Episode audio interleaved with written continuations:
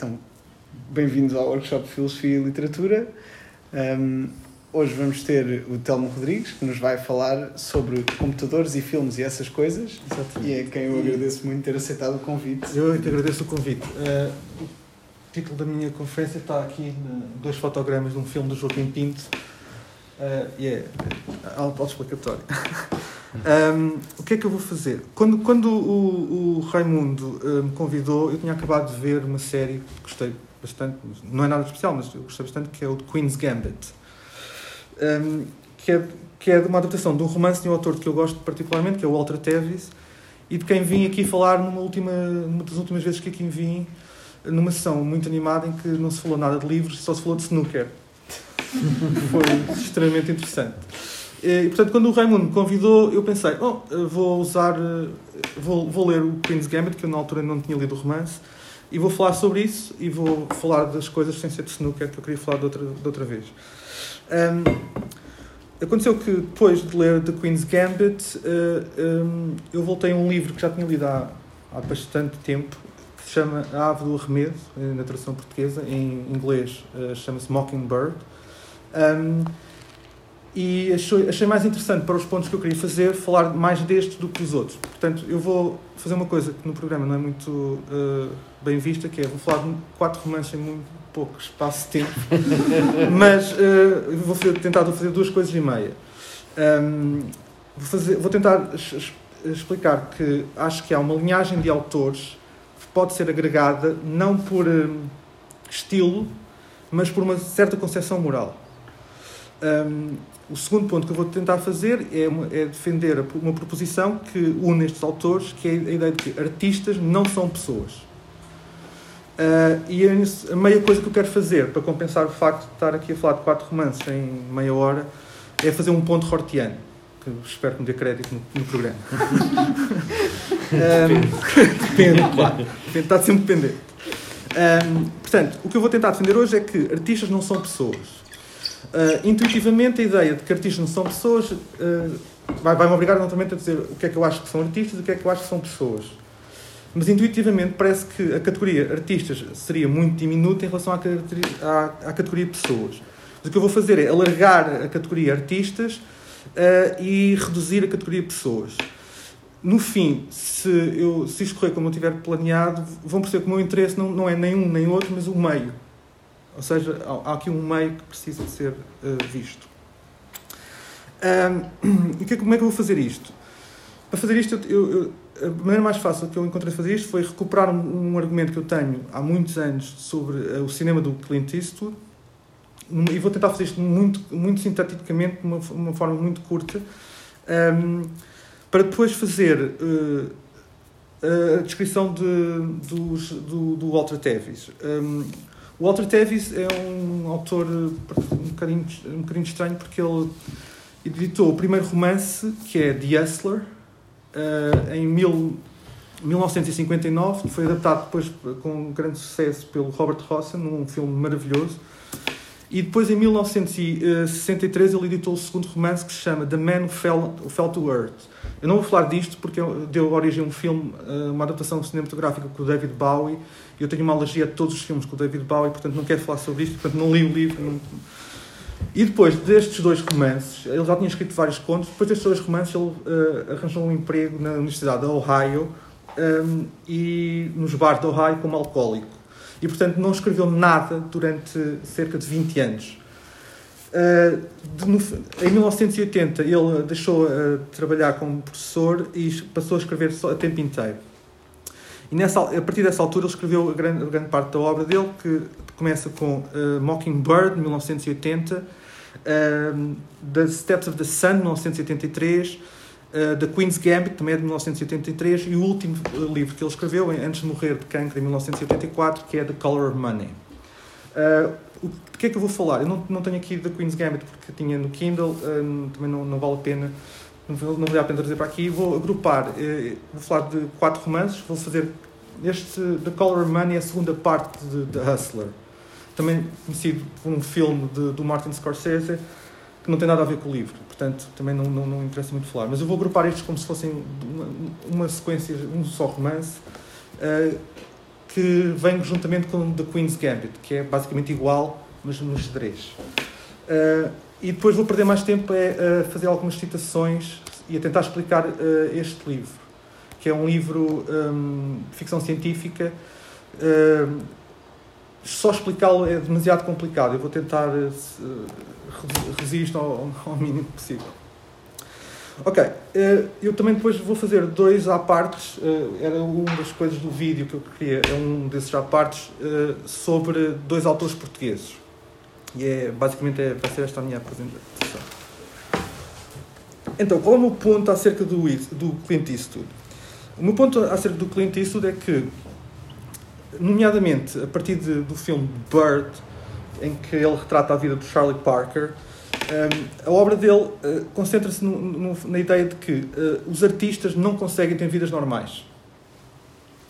Uh, e vidas normais significa ter família, ter uma casa, pertencer a uma comunidade, este tipo de coisas. Uh, e tipicamente os heróis do Clint Eastwood uh, são virtuosos a fazer qualquer coisa, uh, mas quando são virtuosos essa, essa coisa, são maus na gestão de, de, uma, de uma, vida normal. Portanto, é esta a distinção que eu, base, base que eu tenho de um, artistas e pessoas. O, o, grande momento em que Clint Eastwood deixa isto mais, mais evidente é no Gran Turino. Embora no Bird já se possa ver isso. O Bird, o Bird tem duas personagens que estão eh, eh, em oposição. É o Charlie Parker, que é o grande gênio uh, toxicodependente, com uma, uma vida familiar muito caótica, e o Gil, Dizzy Gillespie, que é outro gênio, do, uh, mas que, que é o gênio uh, constante. Isto é, ele tem uma vida normal. Ele chega a horas aos, aos, aos concertos, tem esta vida toda programada e esta é uma oposição que o Clint Eastwood eh, faz. No Grande Turino, ele, ele, retrata a outra parte das pessoas normais. O, o, o, o herói de, de Grande Turino não é um virtuoso, é uma pessoa normal. Dentro do normal que, que agora não vou, não, não vou analisar em, em pormenor. Mas o, o, ponto, o ponto que me interessa aqui é este o que, é que, o que é que faz uma pessoa normal? Uma pessoa normal faz manutenção. É isto. Um, e isto é moral, no sentido em que faz, uh, arranjar os canos da casa, ou uh, tratar do jardim, ou uh, arranjar as calhas do, do, do, do telhado, é uma coisa moral. Durante algum tempo eu pensei que isto podia ser uma coisa. As pessoas que não sabem fazer estas coisas são, são menos completas moralmente. Mas não é este o ponto. Aliás, há um momento no, no, filme, no filme do Eastwood em que ele está em. Não sei se se lembram do, do filme, é um, um velhote que eh, se torna amigo de um, um miúdo de uma comunidade um, de, asiática que ocupa o bairro. Não é? E, o bairro está em, completamente deteriorado, ninguém trata de nada. Uh, e a certa altura o Eastwood uh, vira-se para este miúdo e diz-lhe: é, uma, é uma cena famosa Take these three items, some WD-40, a Viz grip, eu não sei se é assim que se diz, and a roll of duct tape. Any man worth his salt can fix almost any problem with this stuff alone. E portanto, o, o argumento aqui é, uh, não é que não é moral saber fazer estas coisas, mas é moral querer fazer estas coisas. Uh, e isto vai ficar mais evidente uh, quando eu começar a falar do, do Tevis. o, por exemplo, eu, há um exemplo que complementa este, que é no Unforgiven. Também, o Unforgiven é um pistoleiro uh, envelhecido que vai uh, atrás de uma recompensa para matar alguém. E, e o filme começa com este pistoleiro, antigo pistoleiro, a tentar separar porcos numa pocilga, os porcos, os porcos doentes dos porcos bons. E aquilo é assim uma espécie de comédia uh, física em que os porcos conseguem sempre escapar, porque ele não tem jeito nenhum para aquilo literalmente. Um, a certa altura também aparece um, um xerife uh, que é interpretado pelo Gene Hackman que está a construir uma casa junto ao lar. Mas este, este xerife é corrupto. E a consequência dele ser corrupto é que a casa dele está torta. Sempre que alguém precisa do xerife, vai ter com o xerife e ele está a martelar coisas a construir esta casa. E alguém diz: ah, Mas xerife, isso está torto. Uh, o the porch, uh, o alpendre, está torto. E ele não vê nada disso. A ver? É, é, a questão é, é esta questão. Uh, e, e, portanto, o, o, que está a ser posto aqui em, eh, em, evidência é que há uma separação entre o virtuosismo de fazer qualquer coisa e a capacidade de fazer coisas mundanas. Eh, eu, eu, há muitos anos que tenho esta teoria e tenho escrito sobre vários filmes do Eastwood em que isto acontece, mas eh, como qualquer pessoa que tem uma carreira académica sabe, nós temos uma ideia, ficamos muito entusiasmados com ela e começamos a vê-la em todo lado. Mas depois ninguém fala dela e começamos a perder a fé, a fé na nossa eh, sanidade. E, portanto, o primeiro parênteses que eu quero fazer sobre autores portugueses foi, alguém, foi uma conversa que eu apanhei nessas agora conversas que pululam de conversas de Zoom entre autores, uh, em que alguém vai fazer um, um, argumento parecido, não, é, não tem nada a ver com isto, mas é o, a separação entre o, a, a capacidade intelectual e o que as mãos fazem. E essa não, não, vamos não temos o som, mas eu vou tentar parafrasear. A conversa é da Regina Guimarães com um editor com quem ela tem trabalhado ultimamente.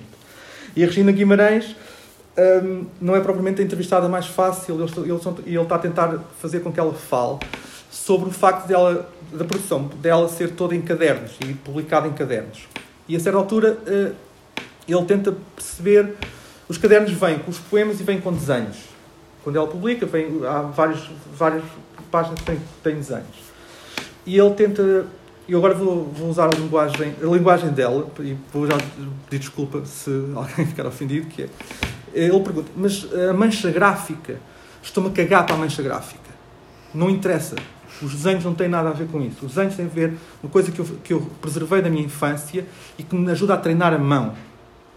E, uh, e depois eles começam a falar sobre ela, ela, ele está só a ouvir. Ela começa a tentar explicar que há uma relação entre trabalho intelectual e a capacidade da mão fazer coisas. E que devia ser preservada. A capacidade de desenhar na, na, na educação uh, devia ser obrigatória, não porque toda a gente vá ser artista ou poeta, mas porque é importante uh, a mão de fazer coisas. Depois ela diz isto, e eu vou, eu vou citar. É preciso que as pessoas que escrevem, que escrevem coisas bonitas não se esqueçam que é a mão que limpa a nossa merda é preciso, ela diz, faz um ponto político e um, e um, ponto intelectual. O ponto político é há pessoas que não escrevem coisas bonitas que limpam a nossa merda e que fazem as coisas que, nós não sabemos, que as pessoas que escrevem coisas bonitas não sabem fazer. E o, o ponto isto é o ponto político, não é? há aqui uma, uma, questão, uma questão política. Mas uh, o ponto intelectual é que a, a mão que escreve coisas bonitas não está isenta de fazer estas coisas e precisa de fazer estas coisas. E ela acredita, e eu não, não, não, não conheço a obra o suficiente para fazer aqui um argumento sobre a obra, mas ela acredita que o, há uma relação entre ela fazer desenhos, que não, não são particularmente interessantes, mas há uma relação entre fazer os desenhos e escrever poemas. Esta, esta, uh, isto é, não é exatamente o que o Isto está a dizer, mas é aquilo que eu acho que, que está implícito no, no Isto, a separação entre coisas uh, intelectuais e as coisas mundanas de fazer coisas. Bom, em relação ao Tevis. Uh, eu vou começar com The Color of Money. Um, eu, naturalmente que está implícito na, na minha percepção que o Teres pertence a esta linhagem de autores que, em que acham que é uma separação entre pessoas que são artistas e pessoas normais. E, portanto, os dois artistas do, do Teres que eu trouxe, trouxe hoje são, chamam-se Eddie, Eddie, Fast Eddie Felsen, que é o, o jogador de snooker absolutamente virtuoso, e a jogadora de xadrez, uh, Elizabeth Arman, que é outra virtuosa. Mas que são duas personagens que sempre que tentam fazer uma vida normal desfazem-se completamente. Então, deixem-me tentar resumir as histórias. Uh, The Hustler é a história, uh, começa com uh, um percurso de, do face do Eddie de, uh, da costa oeste até Chicago. E o que ele vai fazer? Ele vai com, com um amigo e vai, vai ganhando dinheiro em apostas enganando pessoas ao, ao longo da, do, do, caminho. Mas ele tem um objetivo, que é jogar com o melhor jogador de pool, Minnesota Fats. E, é, é, e uh, o romance começa exatamente quando ele, logo na, de entrada, quando eles vão jogar e passam 36 horas a jogar, a jogar pool. E no fim dessas 36 horas, o Minnesota Fats ganha, apesar de, desde de, de muito cedo, se perceber que o Fast Eddie é melhor. Eles, naturalmente, isto é, é, um, é um, um, jogo de apostas, tá, eles passam 36 horas a jogar e a beber e ele acaba completamente bêbado e sem dinheiro. Uh, e isto uh, é uma derrota a, a, a, todos os níveis para ele. O que é que ele faz? A partir daí, fica em Chicago e tenta recuperar o, o, o dinheiro suficiente para poder jogar com Minnesota Fats outra vez, para poder provar que é o melhor. E nessa altura ele conhece um agiota uh, que o viu jogar e que percebe e que percebe que ele é muito bom. E portanto, a partir daqui começa uma distinção que o, que o Tevis explora sempre entre character e talent. Uma coisa é ter talent. Há muita gente talentosa. O mundo está cheio de pessoas talentosas. Mas há, há, há poucas pessoas talentosas com character. E o problema aqui é sempre como é que se adquire character. E o romance é, descreve o percurso de, do, do, do Eddie em Chicago até ele não só recuperar o dinheiro suficiente para poder jogar com o Minnesota Fats e eventualmente ganhar, mas sobretudo o character. Uh, eu, eu queria, a certa altura, ainda no, no Hustler, uh, ele vai a um salão de jogos uh, e engana as pessoas erradas, que acabam a partir-lhe os polegares. Uh, a partir daqui, uh, ele tem que voltar a aprender a jogar. Uh, eu vou, vou só ler uma citação do romance.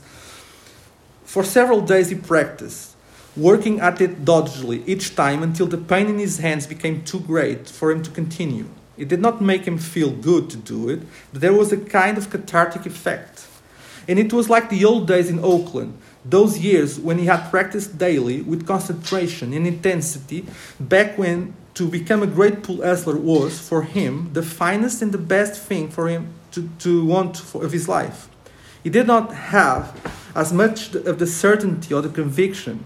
Now, although to think of himself as an insurance salesman or shoe clerk would have only be absurd, but again, in the hard, absorbing, almost religious practicing, practicing were a reminder to him of what he was, of what he had been, and was going to be.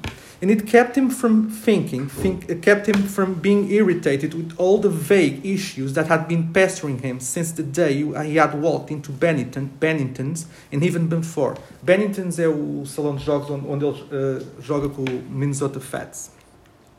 Portanto, o, o que está aqui em causa é uh, o regresso às bases, uh, ao facto de treinar religiosamente. Isto é importante também para mim porque estes virtuosos, e tanto no Instituto como no Tevis, uh, não, não são, não, isto não é um dom divino, é uma, são pessoas que têm que trabalhar muito para, para serem os melhores naquilo que, que, fazem.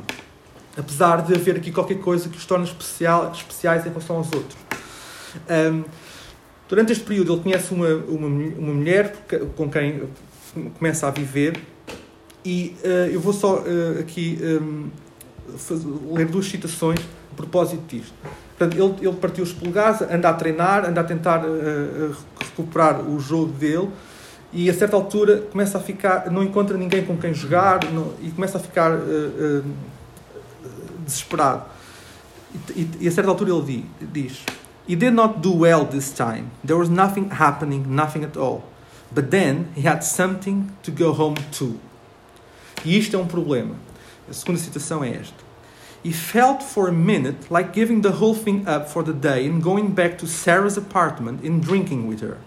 But there was something about that idea that made him uneasy. Ou seja, a certa altura parece haver a ideia de que ele pode escolher entre ter uma vida com esta mulher com que quer casar com ele e com quem ele pensa casar e jogar uh, pool. E as duas coisas não são compatíveis.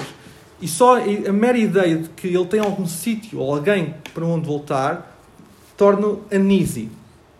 Deixa-no uneasy. Bom, no fim de, de Hustler, ele uh, acaba por ganhar o Minnesota Fats, mas por se ter, por se ter envolvido com este agiota, eh, este, eh, ele obriga-o agora a jogar para ele. E ele vai deixar de jogar durante 20 anos. Ou seja, eh, isto aqui, os, os, os romances do desporto são projeções autobiográficas do autor. Portanto, ele durante 20 anos não joga porque tem medo de, de, das consequências de jogar sem, sem, sem fazer parte deste, deste grupo de criminosos. E The Color of Money recupera 20 anos depois. Uh, isto não tem nada a ver, o romance, este romance não tem nada a ver com o filme de Scorsese. O filme de Scorsese é sobre cinema e não é sobre pool. E é completamente distinto. O que é que está a acontecer aqui? Em 1981, ele vai até à Flórida para encontrar o Minnesota Fats. Ele arranjou um, um tipo que trabalha para a televisão e que dá algum dinheiro para filmar uh, encontros de, de, exibição com o Minnesota Fats, na esperança de que um canal nacional pegue naquilo. E então ele vai até a Flórida tentar convencer o Minnesota Fats uh, a fazer estes, estes encontros de exibição. Uh, e o Minnesota Fats está. Uh, o que é que ele faz? Não, deixou de jogar há meia dúzia de anos, tira fotografias a pássaros e come como, como Minnesota Fats, ele, como indica o nome, come como, como, como ninguém. Ele acaba por aceitar em relação a a troca de algum dinheiro e eles vão andar pelo país a fazer estes jogos de exibição. E, invariavelmente o Minnesota Fats ganha sempre. Porquê? Porque o, a vontade de jogar do, do Fast Eddie um, não existe. Uh, ele perdeu, divorciou-se, teve estes 20 anos casado, uh, foi, era dono de um salão de jogos onde tinha mesas, mas onde raramente jogava Uh, e o divórcio, a mulher, a mulher no divórcio ficou-lhe com, com tudo, incluindo o salão de jogos. Ele faz isto para ganhar algum dinheiro, porque o objetivo é não, ser, não ter um trabalho, um steady job. É para esta pessoa um steady job é o fim do mundo. Um, eu, eu vou só ler aqui uma troca de. A certa altura ele, ele está a falar com o Fat e vou, vou ler só aqui um diálogo entre eles. Fast Eddie said. If you don't shoot pool, you're nothing. Come on, Fats, life is full of things. Name three. Don't be dumb. I'm not being dumb. How good is sex when you're only half a man? I'm not half a man. I don't believe you, Fats said. I can tell by the way you shoot pool. He took another Twinkie out of his wrapper. Money comes after sex, maybe before. I already know you don't have money. Eddie tried to be cool, but he wasn't able to smile. That's sex and money, two things. Self respect, Fat said. I can have self respect doing something besides shooting pool. No, you can't, Fat said. Not you. Why not? I didn't sign a contract that says I shoot pool for life. It's been signed for you. Fats finished his glass of Perrier. I played all of them 40 years. You were the best I ever saw. Depois eles continuam com isto e depois acaba-se. E o, o, Fast Eddie diz: You make it sound like life and death. Because that's what it is. Responde o Fats. Uh, e este é o ponto: é que uh, estas pessoas, não, estas pessoas virtuosas, se não estão a fazer aquilo que, que sabem fazer, não conseguem ter outra vida funcional. Uh, mesmo quando o Fats está na Flórida a tirar fotografias a pastors e, e, e a comer, fazer receitas de chefes famosos, ele continua sempre a jogar. Ele, ele sempre a ser muito bom a jogar. Porque, porque é o que ele faz. Não há outro, nunca tentou ser outra coisa. Enquanto o Fast Eddie tentou sempre.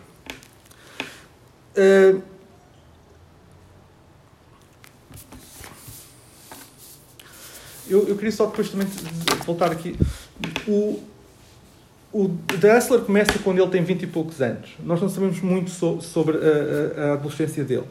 Mas no The Color of Money descreve-se um bocadinho da adolescência dele. E, é, e, é uma das coisas importantes para mim é, é esta passagem em que se descreve o momento em que o Fast Eddie começou a jogar pool. Que é esta. He had been shy when he was 12 and 13 before he first picked up a pool stick. When he found out about pool and how well he could play it, it, it had changed him. He could not remember, remember all of it, but it had even changed the way he walked. Isto, e, isto, isto, é muito interessante. Ele mudou a personalidade dele e até a própria maneira de andar. Um, bom, uh, The Color Money continua, o Minnesota Fats acaba por morrer. Uh, e o, o Fast Eddie começa a jogar uma variante pool que nunca jogava, que, chama, que é Ball 9, que é uma variante super rápida, em que, cheia de trick shots e que, que não é bem vista pelos eh, jogadores mais velhos. É, gerações, uh, conflito de gerações. Um, e acaba por ser muito bom naquilo que faz. Que era uma das coisas que na minha primeira vez que falei aqui de Hustler fazia confusão nos, roman nos romances do Tevis. Antes de perceber que isto, é, isto não é sobre jogar pool, isto é sobre, é sobre escrever sempre. Mas que é um jogador de pool, por muito bom que seja, uh, não pode só de repente mudar de, de, tipo de jogo e ser o melhor, ou seja, o melhor jogador de snooker, imagina o Ronnie O'Sullivan, que é o melhor jogador de snooker do mundo, não é um bom jogador de pool imediatamente. Quer dizer, não há de ser muito mal, verdade seja dito. Mas, mas os melhores jogadores de pool ganharão, facilmente lhe ganham, nine ball, por exemplo. E isso acontece, há vários jogadores de snooker que fazem uh, competições de pool. Um, e, e para o Tevez isso não é um problema. Ele é o melhor portanto, uh, metam-lhe numa mesa à frente e umas bolas com um taco e ele vai ser sempre o melhor. Desde que treine, trabalhe, etc, etc, etc. Um, The Queen's Gambit é precisamente igual, mas, com uma miúda, mas começa com, com uma miúda muito pequenina a, a entrar num orfanato. Uh, e, e, em vez de pool, é, estamos a falar de xadrez. Uh, como isto é uma projeção uh, da vida do Tevis, naturalmente todas estas personagens bebem muito e usam, especialmente em The Queen's Gambit, não tanto em The Hustler, usam Valiums, como tomam Valiums como se fossem M&M's. Um, e isto é muito importante porque um, é um ponto, aliás, é um ponto uh, de Holmesiano, de, de, Sherlock Holmes, é um ponto de, do Dr. House, que é uma, que é uma cópia do, do Sherlock Holmes, e é, uma, é um ponto sobre muitos heróis do, dos, dos filmes de, do Eastwood, por exemplo, que é quando as pessoas são muito virtuosas a fazer uma coisa, se deixam de a fazer, perdem essas capacidades de serem boas. Por exemplo, o Dr. House tinha um, problema uh, que eu achava a coisa mais interessante da série, que era ele era viciado em uh, analgésicos. E o problema dele é, se eu deixar de tomar os analgésicos, uh, o meu cérebro vai continuar a funcionar da mesma maneira. Um, o Sherlock Holmes também tinha esse problema de uma, uma forma um bocadinho diferente. Uh, e há muita gente de, nos filmes do Eastwood que tem este problema, que é, a partir do momento em que eu deixo de fazer coisa, as coisas que faço e vou para outro caminho, o gênio, aquilo que me torna um gênio continua a prevalecer e se continua, como é que continua? Por exemplo, a certa altura, eh, esta, uh, esta rapariga no Queen's Gambit é adotada por uma família, o pai dessa família deixa a, mulher e ela, ela fica so, elas, as duas ficam sozinhas, começam a arranjar esquemas para ela poder ir jogar torneios de xadrez onde vai ganhando os prémios facilmente.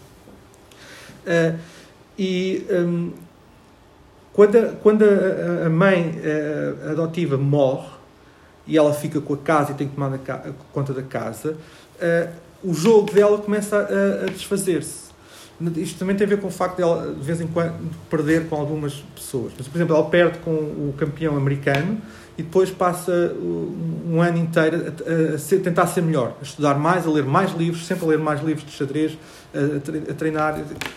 Mas ela, desde o, do, desde o orfanato, onde lhe davam-se uh, estes comprimidos para controlar uh, os, os miúdos, até a polícia ter descoberto, ela ficou viciada nisto e a certa altura ela pensa se, esta, se deixar de tomar estes, estes comprimidos, se o jogo dela continua a ser bom como, como sempre foi.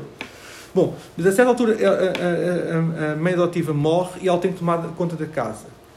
E há uma, há uma secção do romance em que ela tem que contratar, tem, contrata uns miúdos do bairro para tratar do jardim, começa a tentar uh, cozinhar, aprender a cozinhar, que é sempre um problema nestes virtuosos do, do Tevis, é aprender a cozinhar, que, é, que ninguém sabe cozinhar, uh, e, e, fazer omeletes, que é o que eles todos aprendem a fazer, é um, um grande achievement. Bom, de qualquer maneira, a certa altura, ela, eh, quando começa a tratar da casa, deixa de jogar, começa a beber e, e, e, a, e a, tomar estes, estes uh, analgésicos, ou, não são analgésicos, são válimos. E uh, uh, dá por ela a pensar um, que perdeu, perdeu as capacidades. Será que ela perdeu as capacidades porque deixou de jogar? Uh, Deixa-me só encontrar aqui. Aqui. Uh, ela está a contar a história de que ouviu uma história de alguém que tinha comprado um Michelangelo original, tinha pegado numa, uh, numa borracha, tinha apagado parte depois diz assim: uh, And I'd taken a piece of hard gum and erased it, leaving blank paper. The waste had shocked her. Shocked her. Now she felt a similar shock as she imagined the surface of her own brain with the talent for chest wiped away. What if she had already done it for, to herself? What if she had shaved away from the surface of her brain whatever synaptic interlacings had formed her gift? Naturalmente, este, este é o problema essencial da Color Money. Será que 20 anos sem jogar apagou aquela parte do cérebro que fazia dele o bom jogador? Uh, evidentemente, para o Tevez, não, desde que se trabalhe um bocadinho, é tudo recuperável. Um,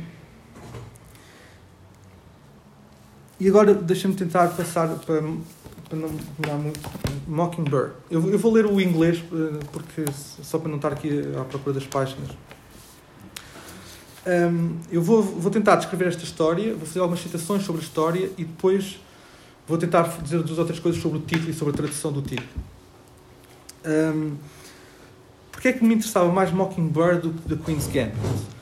Porque de, de, uh, Mockingbird passa-se no ano, entre o ano 2466 e 2467 e passa-se num mundo onde ninguém sabe fazer nada. E esta é a base do meu problema. Ninguém sabe fazer nada. É tudo feito por robôs.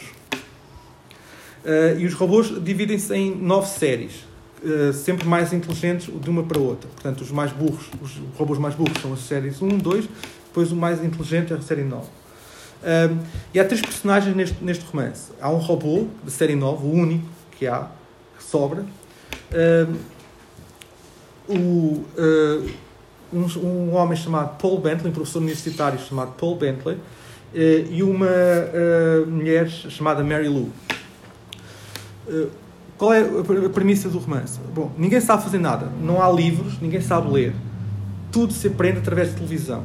Normalmente, uh, nestes, nestas coisas de ficção científica, isto tem assim um bocadinho uns lives de Heinlein bastante irritantes. Um, mas normalmente uma, uma, ficção científica é uma parábola para qualquer coisa, mas é sobretudo um ataque a uma vertente uh, do presente do autor. E o Mockingbird é um ataque à televisão. É claramente à, à dumbness da televisão. E portanto, uh, funciona tudo mais ou menos igual, uh, com a exceção de que o governo dá, fornece à população comprimidos, válidos, e uh, marijuana uh, para consumo uh, livre. E, as pessoas estão numb, são numb, não, não, não têm reação. O que acontece muitas vezes, quando, quando estes personagens vão na rua, e isto passa mais ou menos em Nova York, quando as pessoas vão na rua, veem pessoas imolar-se. porque as pessoas não, não querem viver neste mundo.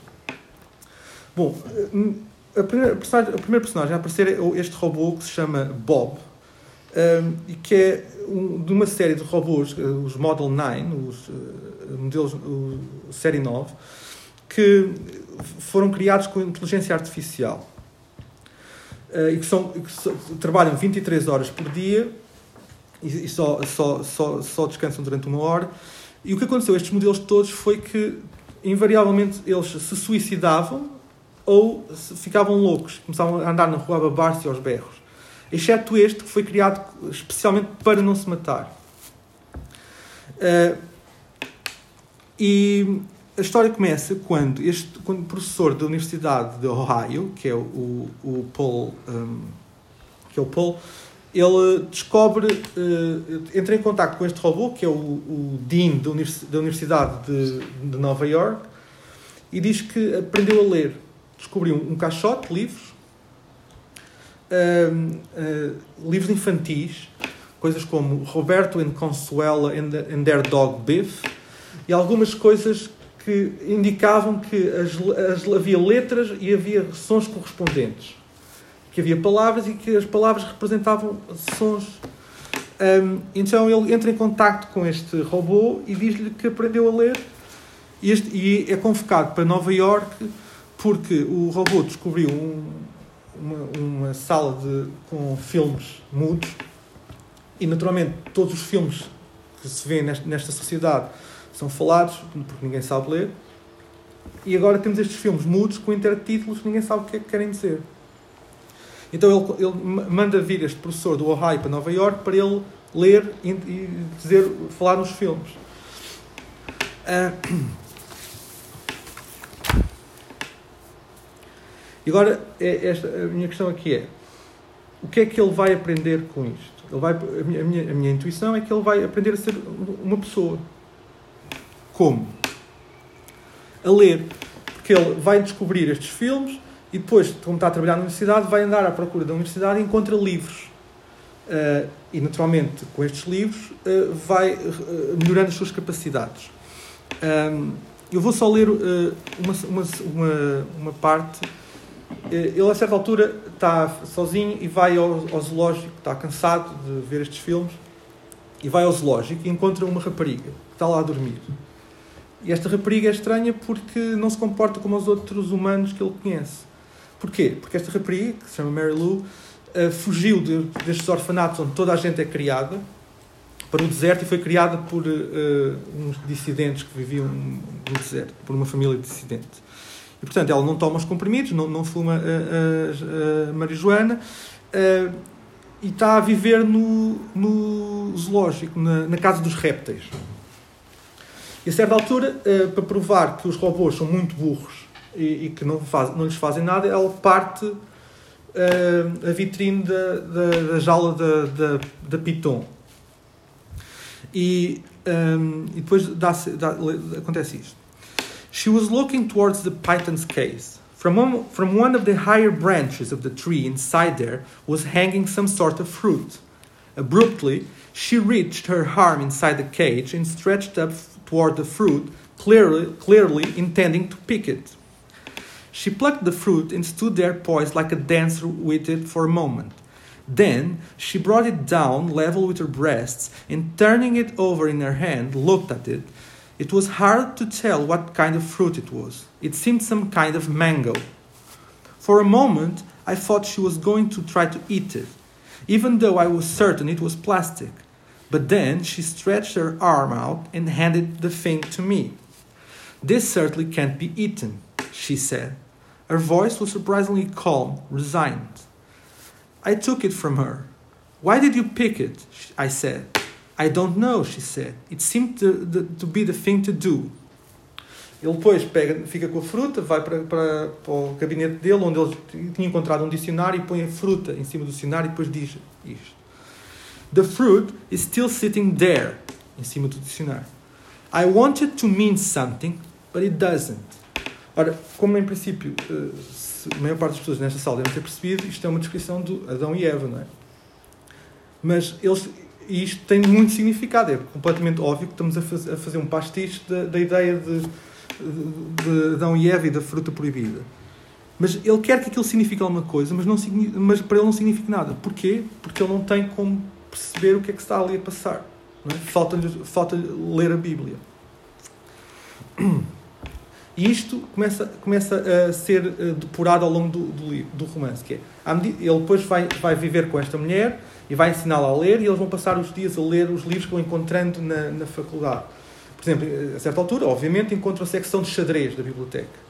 E depois pegar num livro de xadrez e ninguém percebe o que é que está ali a passar. Eles percebem que aquilo é um jogo, mas aquilo são só gatafunhos incompreensíveis.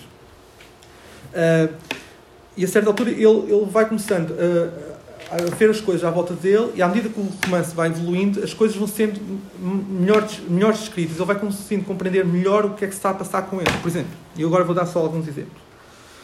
Um, primeiro, uh, ele não consegue uh, dizer exatamente o que é que sente. Por exemplo, I had resolved never to go back to the zoo, but yesterday I could not stop thinking about her. It was not sex or the, the idea called love that so many thing, films are about. Ou seja, ele, eh, dos filmes que vê, captou a ideia de amor. The only way I can explain it to myself is to say that she was the most interesting person I ever met. Mais à frente, depois. Um, uh, I stood there not knowing what to do or say. I was feeling something that was like what some of the films had made me feel. A sense that I was in the presence of great waves of feeling that once had been felt by people who were now dead and who understood things that I did not. A esta altura eles não leram muito e, portanto, todas as suas referências e a maneira de explicar o que lhe acontece é em função dos filmes que viu. E depois, uh, a certa altura, eles uh, estão, estão a ler e descobrem uma coisa. E é essa parte agora vou citar. All day yesterday, she read a new kind of writing called poems. Some of them she read aloud. In places, they were like chess, incomprehensible. And in other places, they said strange and interesting things. She read this one to me twice. Depois ela leu os, os versos. O western wind, when wilt thou blow, that a small rain down can rain? Christ, that my love were in my arms and in my bed again. I had to look up thou in the dictionary. The second time she read the lines, I felt the feeling I have felt in watching some of the strong scenes in films an expansive feeling, painfully joyful, in my chest. Mais tarde, uh, estes, eles vão, vão coabitar durante algum tempo e depois, a certa altura, o robô, este robô super inteligente, uh, que sabe que eles estão a viver e que os deixa, uh, prende-o, manda-o prender e a acusação é Reading is too intimate, Spotford said. It will put you too close to the feelings and the ideas of others. It will disturb and confuse you. E manda-o para a prisão e fica a viver com esta mulher. Uh, o, o, Paul Bentley vai para, vai para a prisão, onde a certa altura descobre também uma secção de biblioteca e uma série de livros. Uh, e, e na, na, na, na prisão acontece uma coisa estranha, que é a prisão é um dos poucos sítios onde os humanos fazem coisas. É o castigo deles é trabalhar no campo. E, portanto, hum, há uma ideia de comunidade, que depois vai ser explorada também noutra, noutra, quando ele foge da prisão, uh, que é esta ideia de que as pessoas que trabalham e fazem coisas em conjunto formam comunidades, independentemente das, das condições em questão. E ele está a, a, trabalhar no campo e está a chover, um, e depois ele diz isto. I realized that I was cold and shivering, and suddenly these words came into my mind. Oh, western wind, when wilt thou blow? etc. Ou seja, a certa altura, ele, isto não, já não é um sentimento, ele, ele está com frio uh, uh, está uh, a tremer, e é um poema que lhe vem à cabeça. ou, por exemplo, quando ele descreve os guardas da prisão, ele diz: They are The phrase is from Intolerance, o filme de Griffith, an abomination in my sight. Ou seja, a certa altura, ele, eh, porque ele continua sempre a ler, as descrições de coisas que lhe acontecem são feitas a partir dessas leituras. E ele enriquece o vocabulário dele. Um, o, romance é contado com, uh, em, em, três partes, com, do parte do robô, uh, o diário que ele... O robô, a certa altura, dá-lhe um, um um gravador, também é uma coisa que não existe neste, nas, nas ele começa a gravar uh, um, uma, um, diário. E depois aprende a escrever e começa a escrever. E uh, escrever faz qualquer coisa estranha. Eu vou tentar agora descrever, uh, descrever algumas partes em que ele fala sobre o ato de escrever. Porque o ato de escrever liga-se a uma coisa que, ela, que a rapariga lhe diz que anda a tentar fazer na cabeça dela, que é memorizar. Como é que ela memoriza? Ela que não sabe ler nem escrever, ela memoriza lembrando-se muitas vezes a mesma coisa. E isso depois, ela acha que isso eh, faz ganhar ideia de uh, história. Um, por exemplo, ela diz, you get the sense that one thing comes after another and that there, there is a change. E depois eles começam os dois a escrever e escrever começa a tornar a fazer essas coisas por eles. Putting these words on paper, unlike just reading them into a recorder, was a mental act, what the woman called memorizing. Uh, e depois eles também falam sobre to learn by heart, eu não, não vou entrar nessa parte. Reading it, ler o que ele escreve, does something strange and exciting in my mind. Ou seja, o que está aqui a ser dito é não é só uh, o facto de lembrar-me da minha vida ou poder gravar as coisas que, que, que, acho, que acontecem na minha vida, mas o facto de escrever e ler aquilo que escrevi sobre mim faz-me coisas estranhas. Um, e, por exemplo, a certa altura ele, ele está na prisão, ele está a tentar lembrar-se desta mulher, está a começar a perder a memória dela e I have tried to draw a picture of her face on my sheets of drawing paper using colored crayons but it was no, no good. I was never able to draw. A certa altura, eh, escrever é uma forma de se lembrar dela. E à medida que está afastado dela, a vontade de escrever eh, desvanece. Por exemplo, I'm losing interest in writing. I feel sometimes that if I do not get my books back or see any more silent films, I will forget how to read and will not want to write. Portanto, eh, há uma relação entre ler, ver filmes e estar com esta mulher e escrever que se desfaz à medida que estas três coisas que provocam a escrita não, não, estão, não, não acontecem. Depois encontra uma série de livros. Eu, eu só, só por piada queria só. Ele encontra vários livros e. Um, the Holy Bible begins. In the beginning, God created the heavens and the earth. It does not give the century of the beginning, nor is it clear who God is or was. I am not certain whether the, whether the Holy Bible is a book of history or maintenance or poetry. It names many strange people who do not seem real. Gone with the Wind resembles some of, some, of the, some of the films I know. It is, I think, a made up story. It is about some silly people in big houses and about a war. I don't think I will ever finish it, since it's very long. Repare, ele, leu, ele encontra a Bíblia, lê a Bíblia, lê livros de manutenção de robôs. Há uma embirrância com, com Gone to Win. Eu, como gosto muito de Gone to Win, eu acho piada só isso. Um, depois, à medida que ele vai continuando a ler, continuando a escrever, eh, vai ficando mais robusto, não só eh, intelectualmente, mas fisicamente. A prisão aqui também ajuda, obviamente. E depois eh, começam a, começam a acontecer consequências destas atividades. But now, sitting alone at the big table with her, I realized that I was becoming aroused. I had changed. Uh, Deixa-me só. Esta parte, o que acontece aqui é que ele, a certa altura, os, a prisão é, é, só há robôs a tomar conta da prisão. Se um robô se avaria, os outros robôs levam-no à manutenção eh, e não há ninguém a guardar os prisioneiros. Nessa, nessas alturas, eles vão para a praia, que fica, fica perto da costa, acendem fogueiras, nadam nus durante duas horas até a manutenção recuperar os robôs e eles voltarem para o trabalho de campo sem que ninguém diga nada, porque os robôs são burros. Eh, e ele aproveita uma dessas uh, malfunctions dos robôs e foge. Porquê? Porque encontrou um livro sobre cozinhar marisco. E o livro ensina a apanhar uh, amêijoas, como é que se apanham amêijoas, como é que se come. E ele pensa, hum, se eu fugir, vou pela costa, se já sei apanhar amêijoas, vou, uh, vou conseguir sobreviver. O que se torna bastante complicado, como ele vai perceber. As amêijoas depois nunca mais come amêijoas. Uh, mas à medida que ele depois foge e chega a uma nova comunidade. E esta comunidade vive num centro comercial, num antigo centro comercial, e vive à parte do resto da sociedade.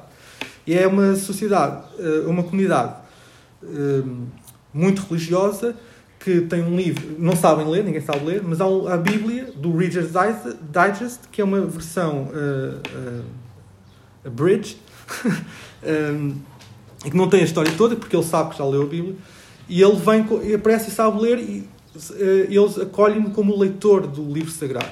E o livro sagrado, aquilo, aquilo é um bocado estranho, porque, por exemplo, o, o, o templo deles é um Sears, uma loja da Sears. Eh, porque eles não sabem como é que, o que, é, o que é que, qual é a aparência de um, de um templo.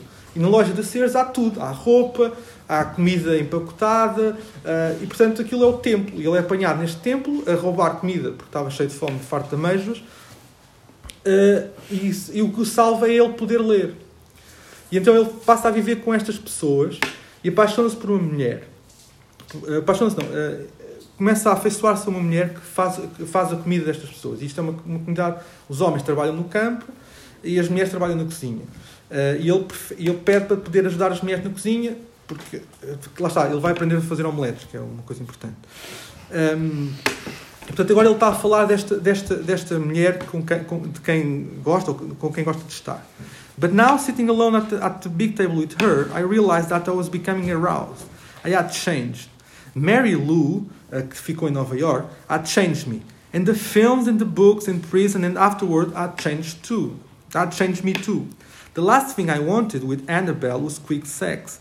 I wanted to make love to her, but more importantly, I wanted to touch her and to comfort her from the sadness that seemed to hold her spirit. Um, aqui o tocar tem a ver com o facto de nesta sociedade as pessoas não poderem olhar umas para as outras, ser proibido, toda a gente é muito individual, individualismo, etc, etc. Um, e a certa altura, no final, no final do, do, do livro, uh, isto, isto, é o meu ponto hortiano, como, como percebem. É o ponto hortiano de, do, daquele pequeno texto do fim de vida do, do Horty, em que ele diz I would have lived more fully if I had been able to rattle off more chestnuts. Né? Portanto, uh, o que está aqui a acontecer com, com esta personagem é que à medida que ele vai lendo coisas, como ele lê tudo, porque é o que arranja, uh, ele vai, vai percebendo que essas coisas ajudam a explicar outras coisas. E, portanto, no fim, isto, ele, nesta fuga, ele arranja um gato que, a que chama Biff, por causa daquele livro que, com que ele aprendeu a ler. Depois, como tem um manual de, de, de manutenção de robôs, uh, consegue arranjar, isto é que, é a parte importante. ele encontra cinco autocarros que fazem. não há, nesta sociedade não há aviões, não há transportes, só há uns autocarros telepáticos que vêm dois tipos, os urbanos e os inter, interurbanos. E ele, nesta, nesta comunidade de, de, pessoas, encontra cinco autocarros interurbanos. E o objetivo dele é chegar a Nova York para ir ter com, outra, com a Mary Lou. E, portanto, ele pega num livro e vai ver como é que pode eh, fazer com que aqueles uh, autocarros funcionem. E é, este é o, é o, ponto em relação àquele momento do filme do Isto, do Grande Turino, de, se tiveres estas ferramentas consegues desenrascar qualquer coisa. E é, ele estraga, o primeiro autocarro ele estraga porque não sabe fazer. Depois no segundo vai já melhor. Depois o terceiro é o que o leva de volta a Nova York. Uh, e o que é interessante é que ele, estas coisas vão acontecendo no meio de, há uma série de citações de livros famosos e de poemas famosos, mas no fim uh, ele olha para uh, ele, ele, recupera esta mulher que entretanto engravidou. eu já vou explicar porquê. Um, ele, e olha para ele como uma família. E a referência dele não é Robert Frost, que é citado aqui, nem é uh, as outras citações de poemas famosos. Ele, ele lembra-se de Roberto e da Consuela. Um, like Roberto and Consuela. And those two, I realized, belong to a world of friendly, friendly postmen and Chevrolets and Coca-Colas and not my world at all. No final, uh, ele não, não faz distinção, porque ele não sabe nada. Ele não, faz, não há distinção entre Roberto and Consuela e Robert Frost, eh, há coisas que ele compreende e há coisas que ele não compreende. E é só essa a distinção. Um, e agora, só para uh, um, uma nota sobre isto. Eu, quando li este livro, há muitos anos, eu, eu, eu li aqui, há uma nota na, na, introdução, nota do tradutor, que diz o seguinte. O título original deste livro, Mockingbird, é o nome inglês de uma ave canora, a Minus polyglotus característica de certas regiões da América do Norte, Central e do Sul, e que se distingue pela facilidade com que imita o canto de outras aves. O Mimos polyglotus não tem, não tem nome corrente na língua portuguesa, e os dicionários traduzem mockingbird por poliglota, pássaro dos arremedos ou ave das sem línguas. O leitor compreenderá facilmente, pelo contexto da obra, os motivos que levaram a propor, para título da sua tradução portuguesa, Ave do Arremedo. Uh, e eu tinha 16 ou 17 anos com isto, isto passou-me completamente, não percebi nada disso. Um, Mockingbird, como qualquer pessoa uh, que, conhece Harper Lee, sabe, Mockingbird é cotovia. Uh, o problema aqui é que, por exemplo, em Portugal há três, há três, é, são observáveis três espécies de cotovias. Mas estas, nenhuma destas espécies pertence à família Mimos. Porquê? Porque as cotovias pertencem a esta família têm uma característica especial que é imitam o som de outras aves. Por exemplo, se tiverem um ninho ou território ameaçado, imitam outras aves e eh, chamam essas aves para proteger o seu ninho. Ora, o que o, o tradutor acha que é completamente evidente aqui é que uh, estas pessoas comportam como cotovias do norte. A espécie chama-se cotovia do norte. Uh, se, se, comportam como cotovias, ou seja, imitam outras coisas. Imitam, e agora aqui a questão é, a discussão das pessoas que normalmente leem este livro é quem é que imita quem? São os robôs que estão a imitar os humanos ou são os, os humanos que estão a imitar os robôs? A outra razão porque este livro se chama Mockingbird eh, é porque, eh, a certa altura, num intertítulo dos filmes que este Paul está a analisar, aparece um intertítulo que ele não percebe, que diz Only the Mockingbird sings at the edge of the woods. Eh, e a, a minha eu, eu não, não me interessa muito se são os robôs ou as pessoas que imitam, quem é que imita quem, mas isto interessa-me particularmente que é Only the Mockingbird sings at the edge of the woods. Ora, só a Mockingbird uh, canta, quem é que ela está a imitar? E este é o, eu acho que este é que é o, a, essência, a essência. Nós precisamos de, de coisas para imitar. Uh, e naturalmente, quem é que nós imitamos? Uh, nós imitamos artistas, por um lado, ou as coisas que os artistas produzem, mas por outro lado imitamos as pessoas que têm vidas normais. E é isto que nós fazemos. E é isto que faz nós humanos, é que continuamente estamos a imitar. É possível talvez inferir que artistas são, são artistas porque fazem coisas para além da imitação. E isto é possível. Eu, eu acho que é uma, uma boa ideia. Mas, e portanto, aqui o, o, este, este Hustler e uh, as, as jogadoras de xadrez superam-se uh, por causa disso, porque fazem coisas. Ela, ela lê os livros de xadrez, vê as entradas, vê as aberturas, vê os endgames, mas ultrapassa essas coisas, uh, supera-as. Uh, é por isso que um dos momentos mais, mais bonitos do livro de, de, de xadrez, da Queen's Gambit, é no momento final em que ela, o, grande, o grande jogo dela é na Rússia, com estes mestres russos, que ninguém ganha. E ela quer jogar com o melhor mestre russo. Mas o momento mais interessante é quando ela, no fim destes jogos, ela passa uma semana a jogar este torneio na Rússia uh, e, e jogam da parte da manhã e depois ela tem as tardes livres. E quando ela tem uma tarde livre, vai a um parque vai um parque na Rússia onde há uh, um conjunto de mesas de pedra com tabuleiros desenhados onde estão estes velhos todos a jogar. Todos vestidos mais ou menos de igual. E o, e o que torna aqueles jogos interessantes não é que haja pessoas que, que, joguem, que joguem xadrez, porque isso é relativamente fácil, mas é que ela, ela vai passando e vai analisando os jogos e percebe que as pessoas sabem o que é que estão a fazer. Ela identifica aberturas, ela identifica uh, jogadas uh, e percebe que, uma, percebe que tudo aquilo está datado e ultrapassado e que ela ganharia qualquer uma daquelas pessoas com facilidade, mas o problema é que aquelas pessoas uh, não estão interessadas em evoluir, estão só, é só um jogo, que elas sabem jogar. E, e, e, e isso é um dos momentos mais comoventes do, do livro. Uh, portanto, minha, na minha teoria, a ideia, a ideia de que artistas uh, é muito mais ampla do que.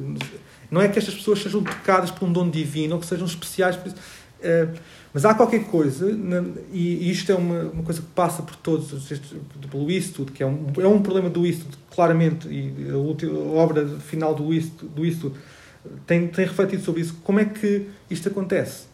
Não é normal, não é, não é só por trabalho, não é se eu começar a ler muito sobre xadrez, não vou tornar o melhor jogador de xadrez. Isto não é normal. Mas também não é divino, não há aqui nenhuma, nenhuma coisa transcendente.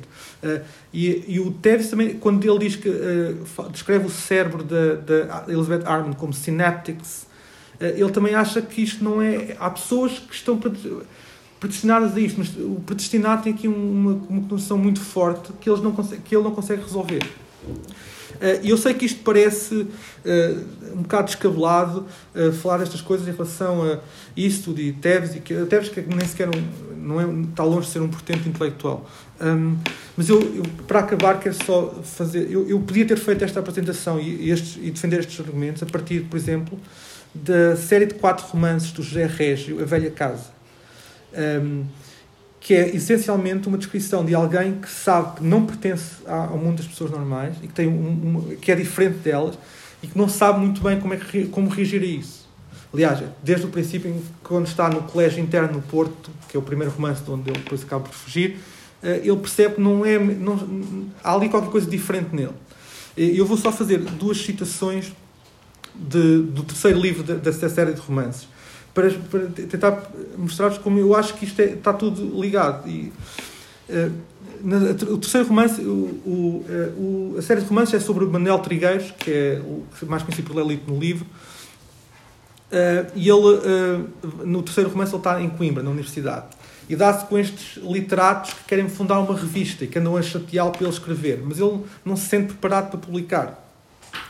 Uh, e pelo meio aparece uma personagem que já aparecia no, no jogo da Cabra Cega e que, se o professor Feijó tem razão, e eu acho que ele tem, representa o diabo, que se chama Jaime Franco. E eu vou, a primeira citação é uma conversa entre Manuel Trigueiros, que é a personagem principal dos romances, e Jaime Franco. Outra vez os olhos de Jaime Franco procuraram os seus, mas, desta vez, com uma espécie de ironia risonha. Sim, meu amigo, de certo. Certo se pode ter outro juízo sobre literatura. E lá há tantos juízos sobre o que quer que seja. E não vá julgar pessoa capaz de ver as coisas só por um lado. O meu mal, o meu grande mal, é ter vê-las por todos os lados. Se me permitem modéstia, eis um dos terríveis privilégios da inteligência. Um privilégio que se paga caro. Mas não nos desviemos da questão. Ou me, ou me, ou me engano muito, quase não me atrevo a dizê-lo. Mas o que o meu amigo sonha não é fazer arte, é ser arte. Compreendo, creia. Ser um desses monstros que sempre tanto interessam aos poetas. Um criminoso, um santo, um louco, um maldito. Mas se ele não como realmente são na vida, que, que aí se podem tornar simplesmente repugnantes, mas como são na arte, onde sempre nos aparecem belos sedutores na sua normalidade. Cá está. Viver a arte, ser a arte, não fazê-la, embora a viesse a fazer depois. Que quererá confessar-me se o compreendo um pouco. Uh, mais à frente no, no romance, uh, o, o, Manuel Trigueiros não tem muito respeito pelas, por estes literatos todos. Uh, a única pessoa por quem ele realmente ganha algum interesse é um autor já envelhecido, que acaba por morrer também nesse romance, que se chama Ricardo Abrantes, é quem ele chama mestre. Uh, e antes, antes de, ele já está muito envelhecido e escreveu só uma, uma obra, e é uma grande obra. Então eles, ele consegue uh, ir à casa deste Abrantes, falar com ele, no fim de um amigo dar ao, mestre uns papéis que ele tinha escrito, ele, Manuel Trigueiros. E depois eu vou ler duas passagens só desse encontro e acabo. Uh, diz, diz o Ricardo Abrantes: Uma verdadeira obra, e que obra com letra maiúscula, é uma lenta, lenta construção. Poderá ser rapidamente escrita, é que teve incubação longa. E quando se vir firme, senhor do seu caminho, não faça caso dos críticos, nem do público, nem dos amigos, nem das escolas, nem das modas, nem de nada. Siga em frente e deixe tudo isso para trás. Olhe que vale a pena. Digo-lhe eu que sou um falhado. Um verdadeiro criador tem sempre muitas consolações, até no meio da incompreensão geral. E a melhor maneira de um artista servir o público ainda é esquecê-lo quando cria. Seja mais forte do que eu. Faça o que eu não puder fazer. O meu amigo é um escritor de nascença, não tenha dúvidas a esse respeito. E nada mais será na vida com a mesma superioridade ou naturalidade. E só mais um bocadinho. Ainda bem, a nossa conversa tornou-se interessante e afinal já mais, já mais ou menos lhe disse o que queria dizer a tal respeito. Olhe, não procura os seus amigos entre colegas. São rivais que cedo ou tarde o traiçoarão. E, sendo você mais generoso, será a maior vítima. Sempre há tais exceções, é certo. Aparecendo-lhe uma, agarre-a bem. Mas, de um modo geral, os escritores é que, é que mais precisam de escolher as suas, amizades, as suas amizades entre gente simples. Torna-se uma medida de higiene. Depois ele continua mais um pouco e depois acaba assim. Por exemplo, o meu amigo, que já é meu amigo, não veio do público. Uh, desculpe, isso não interessa. Se não é rico, arranja uma profissão para poder ser livre como escritor. E, depois de tudo isso, considero que ainda vale a pena ser artista quem nasceu artista.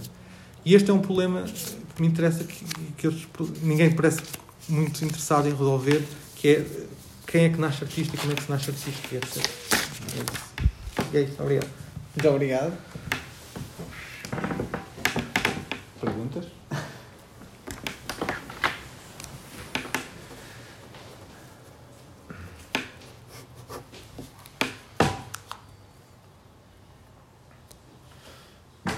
Sim.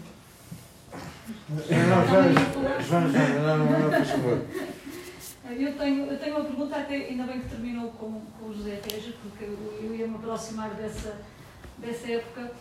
Uh, e recuperando a, bom, a incompatibilidade entre criação e manutenção, que eu acho colocada assim é, é, é muito interessante, mas que colocada na incompatibilidade entre pessoas e artistas me perturba.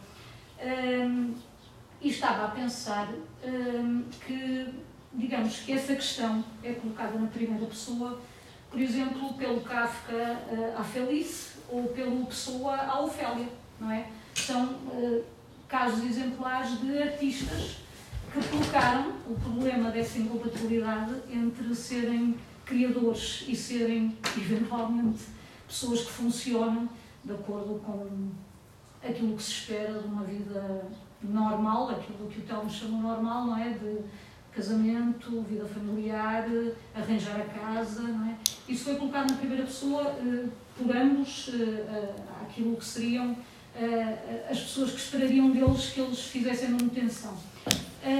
E, e, a minha questão é, não será que esses atos de fala, por exemplo, do Kafka ou Pessoa, e há outros, obviamente, não visam justamente dizer que eles não deixam de ser pessoas por uh, optarem pela criação em vez da manutenção? Uh, bom, eu não, não, não conheço especificamente os casos, particularmente o Kafka, não, não, não, não, não, conheço particularmente, um, especificamente. Uh, a a minha, há aqui um problema que eu, com a palavra pessoas, claro. Eu, eu, estou a falar de pessoas no sentido moral do isto, isto é, uma pessoa é pessoa quando tem esta, esta, esta, esta rotação que no, que no isto é tão moral que tem, tem o centro, que é o homem, tem a mulher ao lado, tem a família, então, são círculos que se vão afastando, e a comunidade, a, comunidade, a nação, etc. Um, é, há, há uma coisa interessante no isso tudo que é, a propósito desta questão, que é as personagens femininas são sempre muito. Uh, são sempre secundárias, mas, mas, mas são sempre extremamente fortes. Uh, é, eu lembro, estou-me a lembrar, no Mystic River é o caso, uh, Laura Linney e a. agora falta-me o nome da atriz. Bom, a Laura Linney e a, a, a, atriz que faz de mulher de Tim Robbins roubam o filme completamente. Aquela, a, cena, a Laura Linney aparece em, em, duas, em duas cenas e meia e é no, no, no Gran Turino, a mulher, a mulher começa com, com o falecimento da mulher. Um, e aqui, quando eu estou a falar de pessoas, estou a tentar dizer neste sentido moral. Porque nem toda a gente vive assim.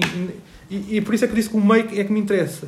Que aquela senhora que estava a dizer, é, está-se a referir, aquela senhora que estava aqui do Joaquim Pinto, o que ela está a referir é o meio, as pessoas não sabem fazer nada. São pessoas que. Uh, podem fazer arte, podem, mas não têm esta noção de moral de fazer coisa, de manutenção. Pessoas aqui, na, na, na, minha, na minha intervenção, tinham esta particularidade. Um, o que eu, eu, eu, não. Eu podia pensar, o Kafka faz parte. O Kafka é um bocado estranho, não é? Porque o Kafka é a pessoa mais normal e, aliás, o problema dele é ser a pessoa mais normal. Mas é que, eh, eh, desculpe interrompê-lo, eu também estava a pensar nisso, que há variações, não é? Porque nós pensamos, por exemplo, há a questão, digamos, da, da vida familiar, tem compatibilidade com eu até tenho uma. Quem é? Desculpe, uma... há um autor, o professor por certeza que sabe, que havia dizer o, o, pior night, o pior pesadelo de um escritor é o, o The Pram on the Hallway. É um escritor inglês. Não é? eu, eu não me lembro quem, eu não me lembro agora do autor. Eu lembro The worst nightmare of a writer is the Pram. Como? Acho que é do Bernard Shaw. É pá, por acaso não diria não, não, não, não tinha essa ideia, mas só que era alguém mais Bom, porque há, erudito. Há, por um lado, essa questão da incompatibilidade com a vida amorosa transformada numa vida conjugal, familiar. A vida amorosa transformada na vida conjugal. Exato. Esse é o problema. Que, que o problema é esse. contraria, não é? Seria o, o, o, o exemplo eh, de um certo ponto de vista. Uh, mas, mas isso é diferente, por exemplo, de pensemos num caso Cesarini uh, que é um caso de alguém que, por razões talvez mais políticas até, não é? rejeita integrar-se numa vida uh, padronizada do ponto de vista daquilo que é uma vida capitalista, uh, funcionalista, ou seja, rejeita ter um emprego, rejeita ter uma vida padronizada do ponto de vista moral, uh, a ponto de, mesmo na, na sua vida amorosa, por exemplo, rejeitar quando uh, uh, os direitos gays, etc., começam a ser legitimados, porque isso vai contra aquilo que ele acha que é o exercício de uma marginalidade. Então parece-me que mesmo aí há variações, não é? Porque há o, o caso, digamos, o caso Pessoa, o caso Kafka, que é eu preciso tratar da minha obra, o professor diz isso à Ofélia, não é? Esperar de mim que eu seja como aos outros e que case e que tenha uma vida doméstica, etc., não perceber que eu tenho que tratar da minha obra. Isso é uma coisa. Uh, um caso, por exemplo, como o do Cesarinho, lembrei-me do Cesarinho, que foi assim uma coisa muito imediata, é completamente distinto disso, não é? O Cesarinho até há, há, há momentos em que deixa de escrever, não, não, não é essa questão, não é eu tenho que cuidar da minha obra, é, é eu politicamente entendo que a minha vida não é compatível com um sistema impositivo, social, então, um, não é? Deixa-me tentar eu, por acaso, lembrando de outro caso de, pessoa, de uma pessoa muito importante que, que abandonou a vida, que é o Kierkegaard, que é o, o caso paradigmático, que de, deixou a, a noiva. Um, eu, eu, a questão de querer ou não. Há pessoas, há artistas que querem viver vidas dissolutas e, e vão, aqui o ponto não, não é se querem ou não querem fazer estas coisas. O, o ponto é uh, fazendo-as perdem qualquer coisa ou sentem que perdem. A descrição, a descrição do Tevis do, do, do Fast Eddie é, ele viveu durante 20 anos como uma mulher, foi casado durante 20 anos, teve um negócio. Uh, e depois a, a conversa com, com, o Minnesota Fats é, é, muito interessante. É só meio homem, não, não é completo. Não, não, não, não estou a dizer que as pessoas não, não possam tomar decisões sobre querer fazer isto ou não querer fazer aquilo. E não é essa a questão. A questão é, há, tendo este, este, esta capacidade, este, este virtuosismo, uh, abandoná-lo é sempre uh, diminuir-se como ser humano. Uh, e o que esta linhagem de pessoas que eu estou a tentar juntar, um bocado, sei que é um bocado, são um bocado estranhos, é um, é, um, grupo um bocado estranho, o que estas pessoas estão sempre a problematizar é exatamente isso. não, não, não quer dizer que elas que não queiram uma coisa. O problema é sempre que elas queriam as duas coisas, não é? Mas não conseguem. Uh, e uh, mas há sempre esta questão que uh, quem tem este virtuosismo, deixando, tentando buscar uma vida normal, vai perder capac algumas capacidades. É, é como, como o, é, o Dr. House é clar, claramente um, é um pastiche do, do Holmes nesse sentido e, funciona muito bem, porque tudo que seja aproximação, ele também não quer ter uma vida normal.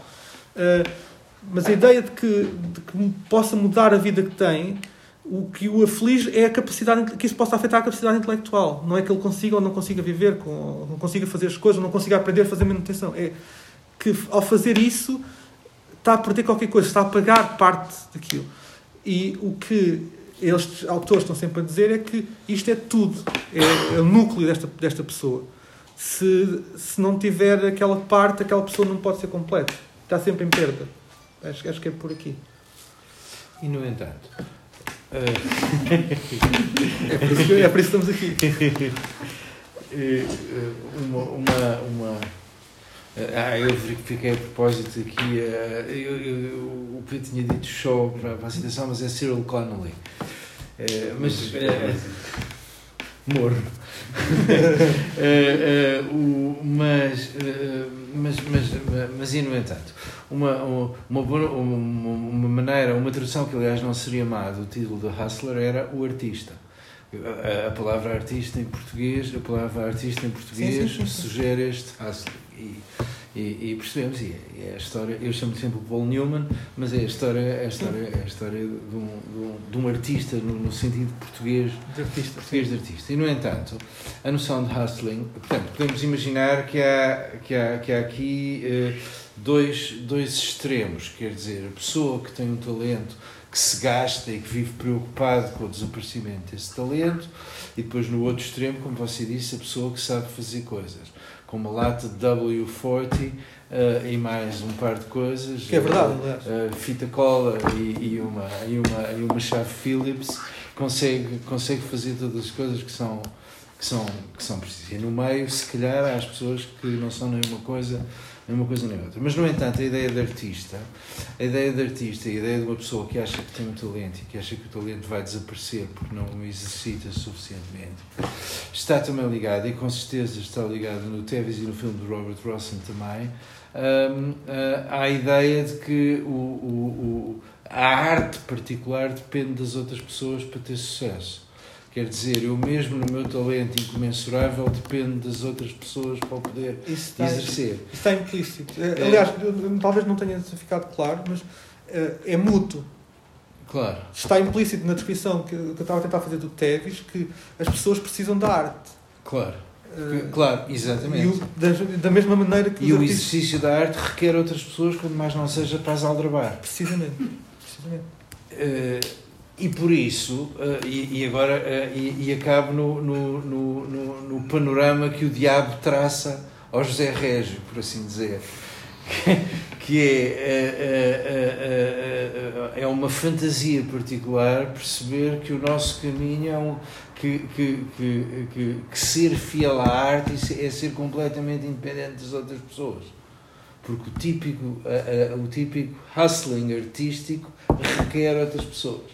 Aliás, nessa sequência, o diabo está hustling o. Sim, o, não, o, no romance todo, e no ele romance está a todo. tentar hustle, aliás, quando Exatamente. leva à casa de. Portanto, o meu ponto era, eh, eh, eh, não disputando a sua, a sua descrição, no entanto, do lado do hustler há um, uma necessidade de outras pessoas que não o torna sublimemente incomensurável. Não, exatamente, ele não, não é incomensurável em, em nenhuma medida. E esse é que é o, o, o ponto.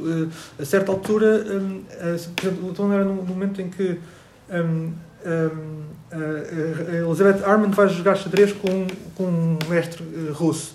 E é um, mais, um homem mais envelhecido. E ela qualquer, diz qualquer coisa como: Eu tenho que ter cuidado com ele. Ele já foi um grande mestre, mas também é um grande homem. Uh, e uh, eu não sei se ela tem mais medo do, do mestre, porque ele, ela lê os livros todos dele portanto, do que do grande homem. E isto re- representa uma, uma inflexão estranha, porque ele, no fim, eles, eles jogam, a certa altura pedem um adiamento e Claro, voltam no dia seguinte claro. para, para- disputar o adiamento. E no fim, ela ganha e ele diz: Finalmente. Claro. Eh, e portanto há aqui uma parte eh, o que há uma parte de quanto mais eh, consciente dessa dependência tiver o artista em princípio se calhar também é melhor Há, um- há uma, há, uma, há, uma cena, há uma cena maravilhosa num filme, aliás, escrita pelo Coppola, que é, o, que é o princípio do Patton, em que o Patton está no norte da África e, e, di- e, e, acabou de perceber o que o Rommel ia fazer e diz Mr. Rommel, I've read your book.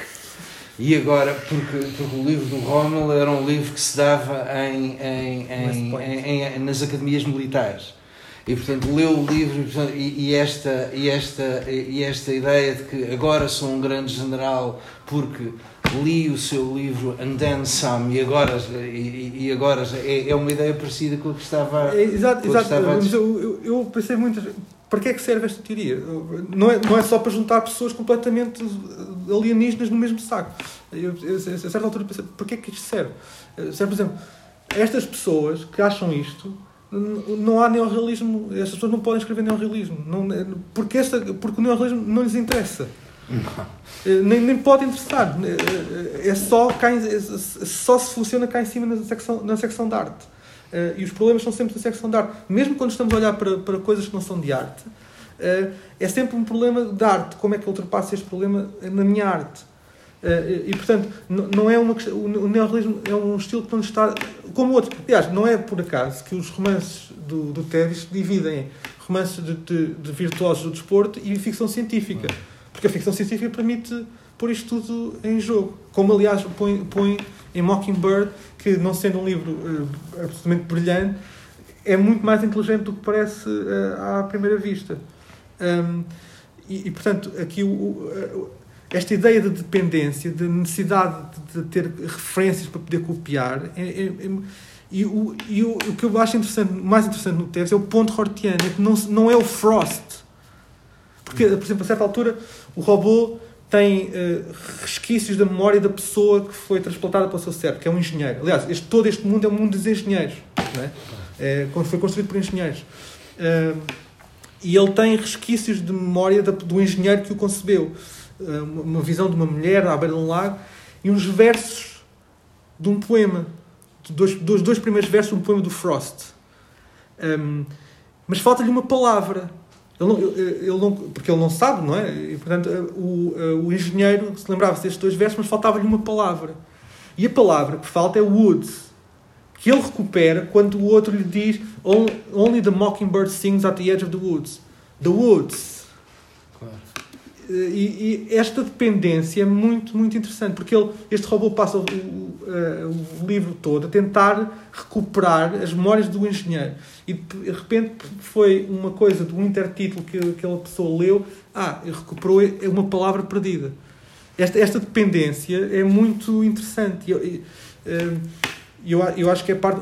porque Podia facilmente, e aliás, eh, banalizar isto é muito fácil, porque podíamos dizer a importância de ler, eh, mas eh, realmente o Teves não faz uma distinção entre os grandes. É, é ler tudo. E tudo pode ser útil. Uhum. Uh, e, e, eu acho que ele percebe que esta, esta, esta, parte, esta parte de. Há uma parte em que ele é completamente consciente que tem um dom, um talento particular, e ele acha que é escrever, uh, mas que esse dom não está dependente só das suas referências aos melhores da, da área dele. Uhum. E que há outras coisas. E eu acho que uh, o Mockingbird é, é uma, um reconhecimento disso. Curiosamente, e por contraponto, uh, The Queen's Gambit não é. E é por isso que o momento mais, mais interessante do livro é precisamente quando ela encontra outras pessoas que não são. Porque ela só lida com artistas. Estamos a falar, é os melhores dos melhores. Ou seja, é sempre, é sempre cá em cima. Uhum. Uh, e quando ela passeia naquele parque em Moscovo com estes os velhotes todos a jogar xadrez, uh, há aqui uma proximidade, uh, há um descer da, da fasquia. Estas pessoas claramente não são mestres, não, não, não estão ao nível dela, mas estas pessoas estão, sabem o que estão a fazer. E o reconhecimento disso parece-me ser, uh, parece-me ser muito interessante, parece-me ser uma concessão do Tevis. Que estas pessoas, apesar, apesar destas pessoas se, se quererem sempre apontar aos melhores e só lidarem com o que, com, os melhores, esta concessão de necessidade de, das pessoas que estão lá fora desse grupo de parece-me ser uma concessão importante. É, é, é, é, mais do que importante, é essencial. Sim, claro, mas, mas repare, mas não é uma concessão que, toda, que todas as pessoas neste meio fazem, ou que todas as pessoas não, com esta concepção fazem. E por isso é que eu acho que o Tevis é tão interessante, é que ele, ele percebe isso, percebe que não pode só depender, precisa dos outros, de, do resto. Claro tu, tu que é sempre a pensar, a pensar fiquei fixado no, na questão do quem, quem é que imita quem e, e, e, e depois isso fez-me pensar quer dizer, no, no, no ponto no ponto wildiano, não é? De, de, de, ou seja, qual é a direção de imitação? Se a vida imita a arte ou a arte imita, imita a vida. E pareceria, ou seja, poderia parecer que é a arte imitar a vida a descrição da existência de certas pessoas que nascem artistas. Um, e, portanto, a arte está, de alguma maneira, a representar essa, isso que existe. Mas parece também existir a possibilidade de, pelo contrário, a própria ideia de que há pessoas que nascem artistas, portanto, a ideia do gênio nesse sentido, ser uma espécie de criação literária que depois é. que a vida procura imitar. Uh, Certo, eh, sim, obviamente que o Wild também passou pela cabeça. Eh, mas aqui o ponto. Há aqui uma distinção que é. Eh, não é isto não é. Eu não estou a fazer um ponto literário. Embora por, por defeito. Mas o ponto aqui não é só literário. É, é, é, há, há, muitas, muitas áreas onde há, há artistas. Uh, nós, na última vez, na última sessão aqui, falámos de um, de um artista que é o Ronnie O'Sullivan. E, é, e falámos de várias coisas acerca de coisas muito interessantes sobre isso. Portanto, não estou a fazer um ponto sobre artistas literários, uhum. ponto número um. um. Por exemplo, o Robert Rossen faz uma alteração, na, a alteração do, do Rossen, do The Hustler, é literal até um, um momento particular. Eu acho que essa alteração é um momento brilhante. Quando o Scorsese pega nisto, ele não fica com nada disto a não ser a personagem principal. Porquê? Porque ele está a fazer uma, outra coisa, não está a adoptar isto. Uh, e, e, e, eu acho que o Scorsese também é um artista, nesse sentido. Portanto, o artista aqui não é só literário. Um, depois, o ponto wildiano. Uh, o ponto, é, o ponto wildiano é que um, estas pessoas, uh, nós imitamos, a, a, vida imita a arte. Né? É, é, é mais ou menos por. Mas a arte é como o ovo, que é que vem primeiro, né? A, arte precisa da vida para, para poder criar qualquer coisa. Uh, e portanto, eu, eu não estou certo, eu não gosto particularmente de, de, usar o wild, porque aquilo depois funciona sempre mal. Uh, eu, eu não sei, eu não, eu não, eu não realmente não, não concordo com o ponto wildiano em relação a isto. Uh, a vida imitar, as duas coisas imitam-se. acontece, que, acontece que há pessoas que, que fazem arte que é mais. A arte imitável é só feita por algumas pessoas. Não, não sei se estou, se estou a ser completamente claro. Um, o, acho que a minha ideia é que uh, há muita gente a fazer arte, mas só os grandes artistas é que são imitados. E, portanto, se a vida imita a arte, só, só imita a arte dos grandes artistas e os outros são um ponto lumiano são esquecidos. Posso fazer uma pergunta? Claro. O que é que é um grande artista? Pois, é uma excelente pergunta. É a pergunta. Quanto é, quanto é que é o Joker? Ahm, Se há, boas pessoas, se há muita gente a imitá-los, é porque, certo, certo. é tem que saber quem Claro, mas, são. mas, é? é, não, mas eh, são os melhores na sua arte. Não, depende agora da arte, naturalmente.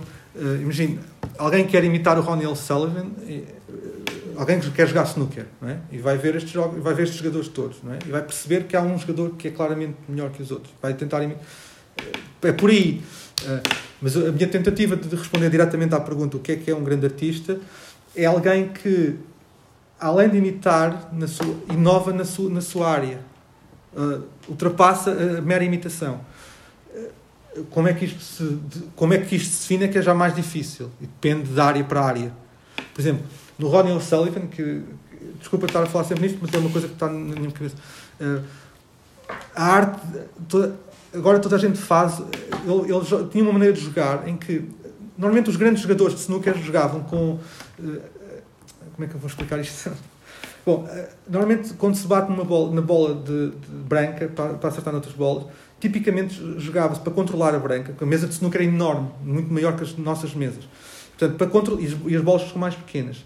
Normalmente, para controlar a bola branca, para poder dar a próxima tacada, jo- jogava-se com efeito eh, abaixo do centro da bola, que era para a bola bater na bola de impacto e voltar para trás percursos mais pequenos. Ora, quando o Sullivan começou a jogar, e, e toda a gente assumiu que ele era, percebeu que era um gênio muito, muito precocemente, ele, começou, ele fazia coisas, que era jogar com, com o efeito por cima para a bola rolar pela mesa toda. E este tipo de padrões que ele começou a fazer, nos, nos jogos que fazia, começaram a ser imitados. E hoje em dia é uma coisa completamente corrente na, na modalidade. Portanto, a, res- a resposta à- à- direta à pergunta o que é que é um grande artista é alguém que inova na sua arte para além da mera, da mera imitação. Como, como é que avaliamos isso? É, Depende. Depende da arte, depende, depende do que estamos a analisar. Não sei, depende. O, critério pode ser o critério da menina das tranças pretas. Havia uma menina que, com raminhos de violetas no chiado, no fado, e a certa altura as meninas da alta roda que passavam viram a dita violeteira e começaram todas a deixar crescer tranças pretas. É um fenómeno de. de, de... É pigonismo? O que É, é? é pigonismo capilar. É pigonismo capilar. Pode ser? Pode ser? Eh, E, portanto, desse ponto de vista, é uma espécie de, de processo de imitação. Não, mas, mas aí teríamos. um- mas aí podíamos uh, uh, aprofundar, uh, porque. uh, O critério é quanto mais imitam, mais se tem, ao contrário, a, a ideia de que Mas mais ainda- pessoas mas ainda podemos ser mais- ser imitado. Mas ainda podemos ser mais delicados, que é uma boa imitação é que faz com que os outros queiram imitar. Claro. Se, alguém souber, se alguém fizer as tranças, mas não, não, aquilo não ficar muito bem feito, hum, Claro, portanto, claro, também claro, alguma claro. arte, tem que haver Claro. arte na imitação, não é? Claro, claro, claro, claro. Muito bem. Mas, mas deixa- deixa-me só voltar a um, a um- a um ponto anterior. A um ponto anterior. Que é, que é a ideia contraintuitiva para o público em geral de que os artistas só se dão com os artistas e só falam de coisas artísticas. A ideia de que há uma espécie de, de, de, de con- confraria particular de pessoas que só se dão umas com as outras e só falam dos assuntos sublimes que interessam à, à, à sua arte. E depois o, o, o- a, a- a ideia contrária. A ideia contrária é eh, o, o, o Mozart a contar anedotas porcas, é o Wittgenstein a ir ver filmes de cowboys, eh, eh, é, é a, a história do romance do Dr. Johnson, que, que conta um daqueles, um daqueles guerreiros do Médio Oriente meio míticos que tinha vencido imensos, imensos adversários e quando abriram a porta do quarto dele ele estava entretido em feminine amusements com os seus com, o- Eh, e, portanto isto é eh, eh, a primeira ideia é a ideia de que existem uma espécie de, de duas seitas incomunicáveis uma digna de admiração e outra, se tiver sorte, digna de admirar aqueles que devem ser admirados. Uh, a outra ideia é de que as pessoas que são muito admiradas uh, não, não, não gostam de se dar com outras pessoas que são muito admiradas. Os assuntos da admiração. Um, um, o que eu estou a dizer é. Nós habituamos a dizer que o há, um tipo particular de artista que tem uma espécie de conhecimento particular da sua arte e aquilo que consegue fazer também é falar daquilo que sabe que pode fazer. Mas pode dar-se o caso exatamente contrário. Se calhar há uma família de verdadeiros artistas que não falam nunca da sua arte, a quem o assunto não interessa. E quando lhe falam de arte, ele fala de W40, ele fala de, de fita cola, ele fala. Ah, lembrei-me de. Feminine Amusement. Lembrei-me de duas coisas quando. Um, é como quando dizemos, nós tivemos esta conversa acerca do sobrinho do Quine, uhum. que era um guitarrista de punk que quando morreu foi uh, toda a gente era o melhor todos toda a gente que era na cena nova iorquina que tinha uma banda disse que morreu o maior guitarrista de sempre um, e é um guitarist guitarist né tipo claro, claro. Não, não era evidente a toda a gente que, que o gênio de, porque ele tocava uma música muito simples, era punk, era, que normalmente se define com dois acordes e barulho. Mas eh, ele fazia esse barulho de uma maneira que os outros, os outros artistas percebiam que era uh, genial.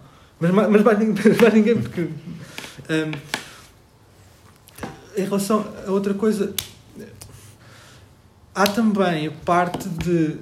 Voltando à questão de hustling, Há também a parte que. E o Régio. Agora estou-me a lembrar do Régio. O Régio, o Régio na, nos romances. O, o, o, romance do Régio. Um, podemos inferir do, do, romance do Régio que o, o facto desta pessoa ter este, este talento particular percebe ver, percebe, dá-lhe a perceber como os outros não têm nada. Como os outros literatos ah. são hustlers Hustlers no sentido. It takes one to know one. It takes one to know one, claro. Mas aqui a questão é: há uma parte do que o professor está a dizer em que é a, não, minha não relação com outras pessoas da mesma área. Pode só ser, e isto acontece, por exemplo, na, na Queen's Gambit. Uma vez ela tinha esta rivalidade com o campeão americano e facilmente ultrapassou. E depois esta pessoa deixou-lhe de interessar como jogador. Uhum. E passou a ser um interesse sexual. Uhum. Uh, uh, há esta parte também de que um, ultrapassei estas coisas. Há um, há, ultrapassei estas coisas. Mas eu não sei, eu não, não sei se, se isso acontece sempre. Não pode. Não, não pode. Não faz sentido. Uh, portanto, uh, depende de caso por caso. Mas há claramente, há claramente casos de pessoas uh, que são muito boas e que são.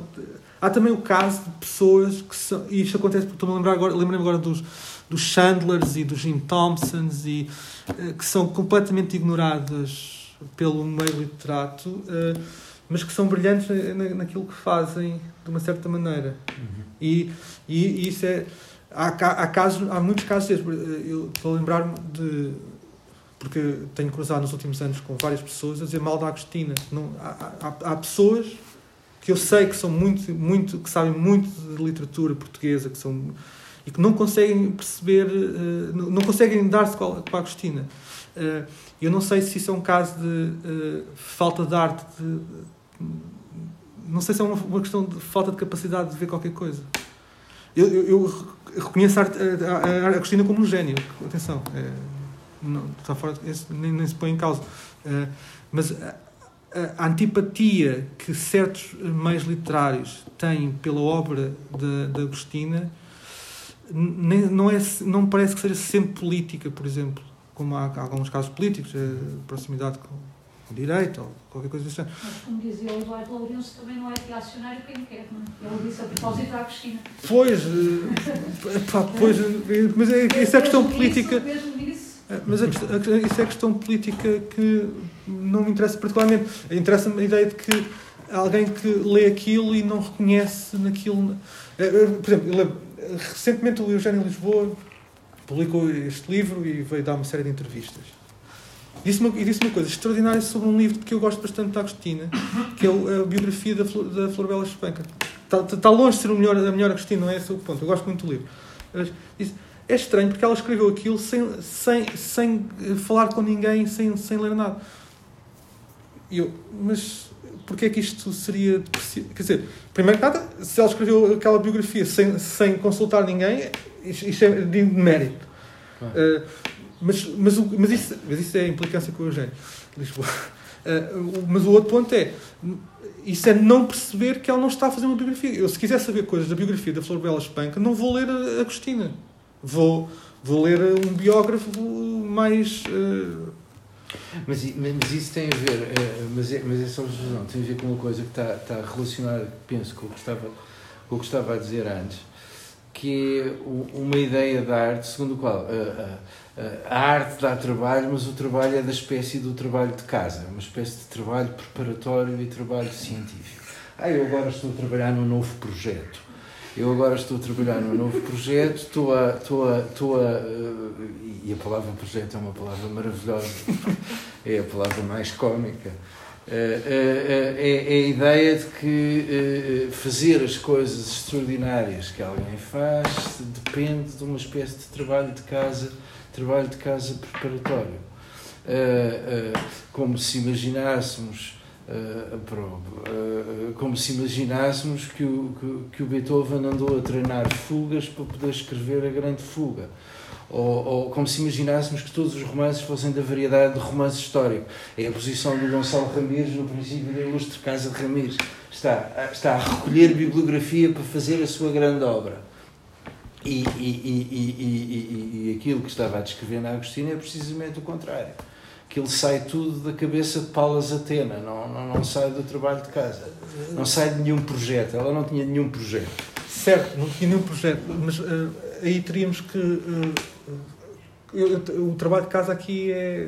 Isto é Não, o trabalho, o, o, trabalho de casa é falar com testemunhos, ler cartas. Pronto, mas claro, mas, mas há outros trabalhos que podem ser trabalhos de casa, não é? São, vezes, há outros trabalhos. E claramente no caso da mas eu, mas eu tenho dificuldade em saber o que é que será o trabalho preparatório para um romance ou uma peça musical. Claro, mas, ah, mas isso é, isso é um, uma coisa muito interessante, que é uma coisa que dizem muitos escritores. Ah, estas pessoas escrevem romances, não leram nada, não foram, não foram pesquisar nada. Claro. Mas eu não imagino que a, a ronda da noite precise de, de mu muita investigação para além de claro. conhecer, ter uma ideia particular, por exemplo, sobre a ronda da noite, eh, claro. uh, o quadro, não é? Que é o que, é o que ela, ela está a fazer uma interpretação do. É, é, é, é, é, que nós queremos distinguir duas coisas. Queremos distinguir uh, uh, aquilo que, que a frase famosa do Picasso quando uh, lhe pediram que fizesse qualquer coisa e vendeu imediatamente por uma fortuna e demorou-lhe dois minutos a fazer e alguém lhe reparou, mas isso só lhe demorou dois minutos a fazer, ele disse, demorou-me toda a minha vida.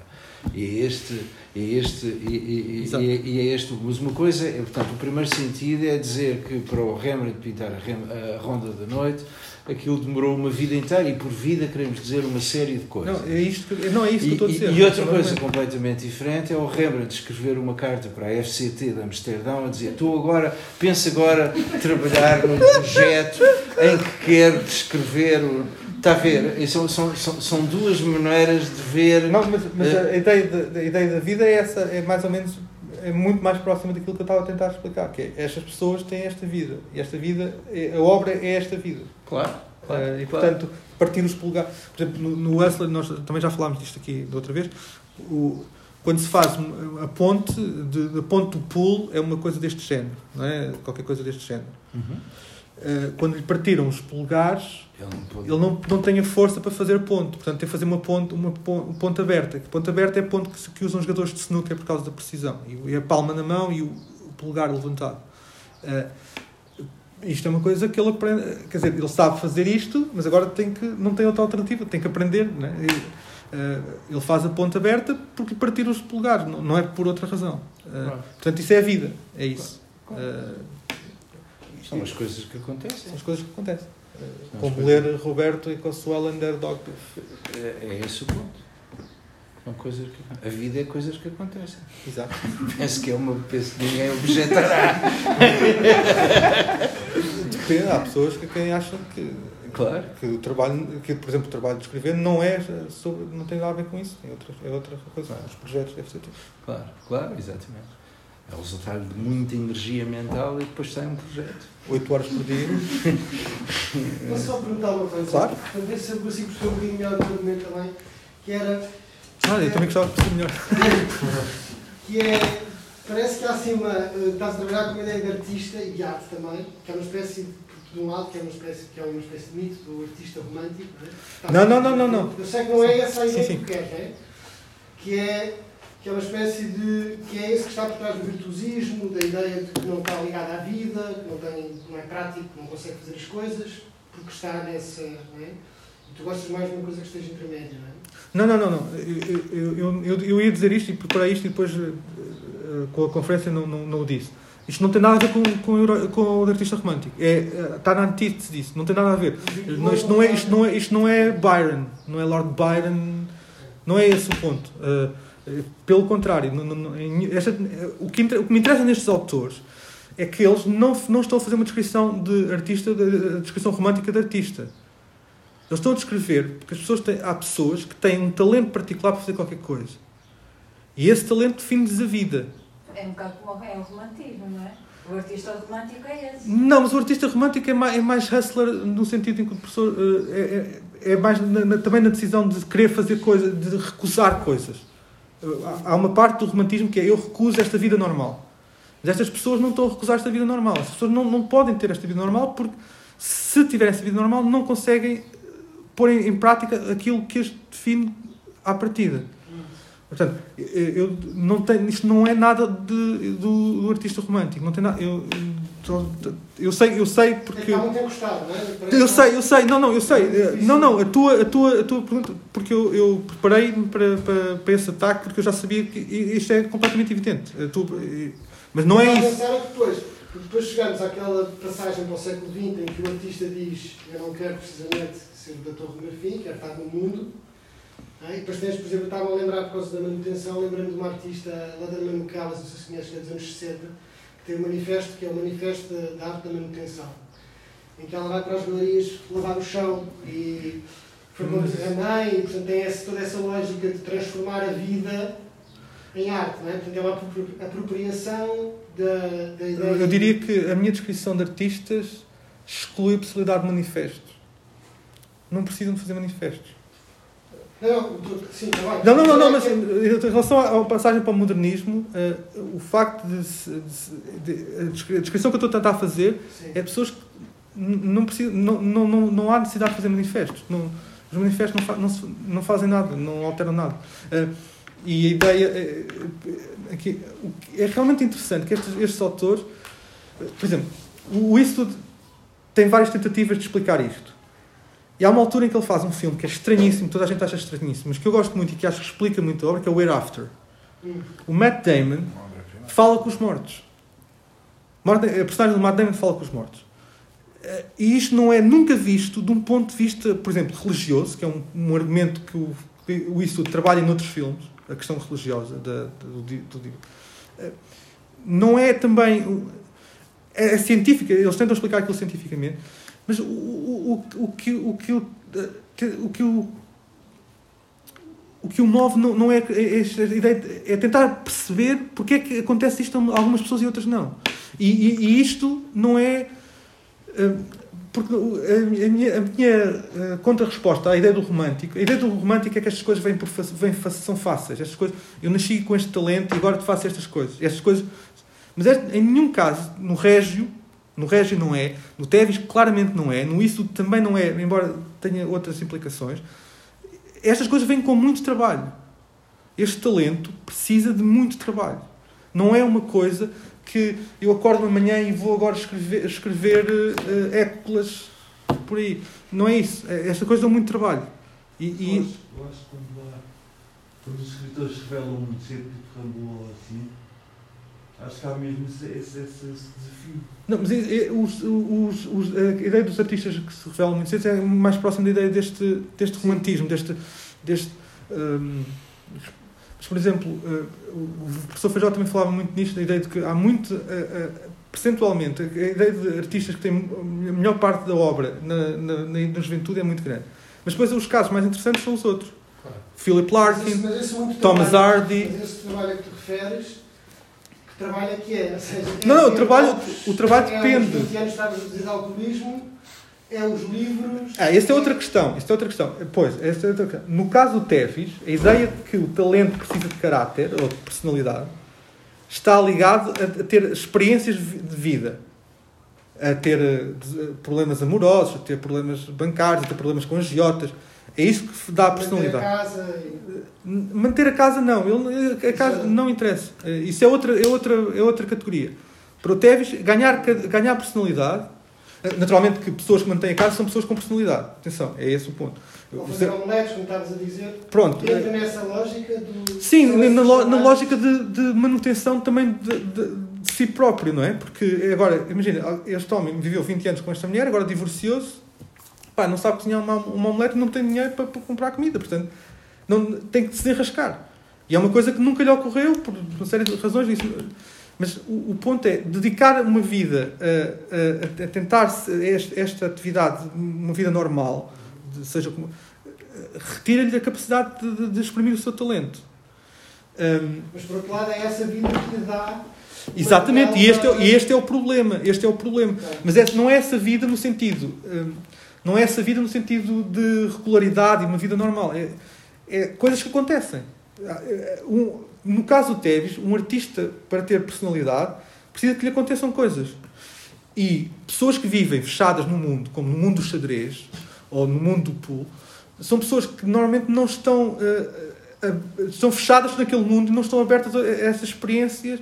Portanto, é preciso às vezes sair desse mundo. No caso do Teves, esse é um, é um problema. No caso do isto é um bocadinho diferente. No caso do isto é só o facto das pessoas não conseguirem não conseguirem fugir àquilo que são. E aí, aí a parte do romantismo já é mais já tem mais eu, teria, de teria, teria de arranjar um argumento mais sólido para, para, para, para rebater isso. Mas em, em nenhum momento eh, eu me estou a aproximar da, da, da descrição romântica, em nenhum momento. Estava a pensar numa série de coisas agora, e a propósito, sobretudo, do, do que tinhas dito sobre as relações entre gênio e talento e caráter, etc. Eh, E sobre fazer coisas, sobre ser vir- virtuoso eh, e ter, ter e, ser preciso trabalhar muito para fazer, para fazer uma coisa muito difícil. Um, e estava-me a lembrar de, um, de uma anotação do, do, do Wittgenstein, um, em que ele diz que, que é mesmo uma fórmula em que ele põe gênio igual a talento mais caráter. Um, e ao mesmo tempo estava-me a lembrar do, do, de uns versos do Yeats em que ele diz que the intellect of man eh, te- tem de- que o intelecto do homem tem de escolher a perfection of the life or of the work. Um, a a ideia de que a partir do momento em que nós aceitamos que a ideia de caráter entra ah, na, perfe na, na, na perfection of the work, então nós temos de rejeitar o ponto do Yeats de que é preciso escolher ou a perfeição da vida ou a perfeição da obra, porque é preciso ter caráter e as pessoas que nós admiramos por terem um caráter específico ou especial são pessoas que nós admiramos porque, enquanto pessoas, são diferentes das outras e são especiais e, num certo sentido, vivem vidas melhores que as delas. E há aqui uma ironia que consiste no facto de uma pessoa virtuosa, no sentido em que isso quer dizer virtudes eh, morais, eh, ser uma pessoa que, ou, ou melhor, uma pessoa virtuosa no sentido, de uma pessoa que tem certas virtudes intelectuais, seja um artista, um filósofo ou, ou o que é que seja, um, ou um engenheiro, uh, ou um jogador de xadrez, uh, é virtuosa porque faz uma coisa muito bem, ao passo que pessoas que, que têm virtudes morais são virtuosas porque são muito boas a não fazer certas coisas, sobretudo. Um, estou a pensar em casos de santos, por exemplo, de, uh, que, cujo, cuja excelência depende não de terem um talento específico para fazer qualquer coisa, mas, por exemplo, de serem capazes de uh, uh, uh, matas ou morres, morro. Eu, eu, eu, por acaso, punho os Santos na, na secção artistas, mas. Sim, eu também. mas. hum, Será que é uma vocação de santo? como? Será que é uma vocação de santo? Quero dizer, a partir do momento. Bem, para os Santos a há. partir, a partir- a partir do momento em que se começa a desenvolver uma determinada vida em alguma, em alguma direção, seja medicina, seja carpintaria, seja o que for, a pessoa escolhe a vida e vai vivendo assim, vivendo com esse talento, mesmo trabalho muito ou trabalho pouco. O que acontece é que essa pessoa eh, provavelmente vai acabar por, por errar a vida ou acertar a vida. E quando chega, um escritor, quando, quando chega ao, aos 60 anos ou assim, faz o o que escreveu. É mesmo nesse sentido. Sentido. Va- calma, há va- várias, várias coisas que eu queria. Em relação a admirar pessoas, uh, eu, não, não preciso admirar um grande artista. Um, embora eu tenha problemas com esta posição. Por exemplo, eu desprezo Hemingway. Não consigo ler Hemingway. Epá, não consigo. uh, e, e acho que isso tem a ver com a pessoa que ele, que ele é. Uh, eu, acho, eu tive que ler o, Hemingway com o professor Feijó, e os romances, os romances, os romances do Hemingway, eu não consigo ultrapassar aquilo. Portanto, sinto como algumas pessoas, sinto aquilo que algumas pessoas sentem quando batem com a Agostina. Uh, Eu, eu percebo isso. Uh, Eu, não, eu, eu tenho essa questão. Ah, Posso, posso só fazer uma Claro, pergunta? claro. Então não consegue distinguir o artista da obra. Pois, é- é- isso é outra, é outra parte do problema. Eu, eu diria que há uma relação entre arti- artista e obra que é crucial no entendimento da obra. E que, portanto, eh, do ponto de vista da minha posição sobre Hemingway, eh, é importante que essa relação exista. Mas eu também tenho alguns problemas com isto, porque, por exemplo, não, não posso cuspir no Celine. Por exemplo, que é uma pessoa que eu não admiro que eu não, porque eu não tenho qualquer tipo de admiração. Eh, as posições antissemitas de- dele, os panfletos anti- antissemitas do Celine são, eh, são lixo, mas, eh, mas os dois primeiros romances dele são brilhantes. E portanto, há aqui este problema. Eu não, não estou certo que, pessoalmente, da minha posição, sem, sem estar aqui a querer esquematizar, eu tenho esta dificuldade e sempre tive, e aliás é um dos problemas que, com- pelos quais eu comecei aqui, que é é possível admirar a obra da Leni Riefenstahl ou não? Epá, é muito, eu tenho algumas dificuldades em. em- em- depende. Eu acho, eu acho que é possível. E Pois. por lado, não é possível. Porquê? Pois, O não sei. O Lenny Riefenstahl, o Lenny Riefenstahl, eh, eh, Lenny Riefenstahl pode ser admirado enquanto, se for, se for de uma maneira objetiva, pode ser admirado enquanto artista Mas a questão, maneira, mas é, essa, é? é exa- exatamente esse o problema. Eu, eu então- não, não acho que eh, se possa simplesmente libertar a obra do autor.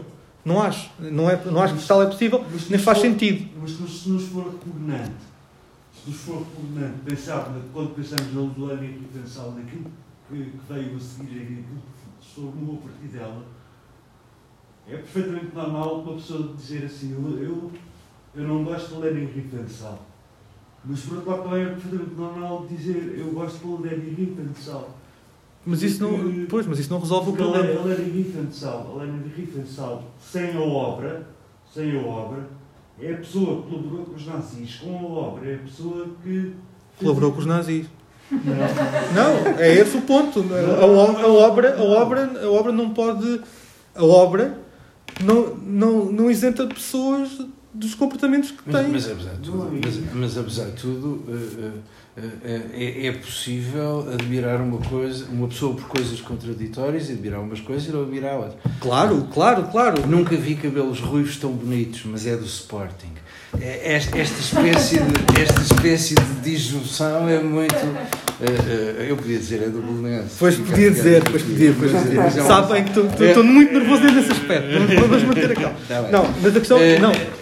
mas outra coisa completamente diferente é dizer que, olha, lá vem a Agostina com a sua obra atrelada. Quer dizer, tra- traz assim uma espécie de reboca que vem a obra da Agostina. Dizer, uma coisa é a Agostina, outra coisa é aquilo que vem no, no reboque. Dizer, lá vem a Agostina com a sua obra atrelada é tão absurdo como dizer, lá vem a Agostina com os seus dois rins.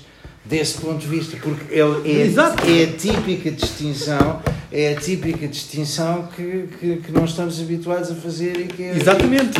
Portanto, Muitas vezes o, o, o modernismo em crítica literária caracteriza-se por dizer lá vem a Agostina com a sua obra atrelada. Uma coisa é a obra, lá vem o Celino com a sua obra atrelada.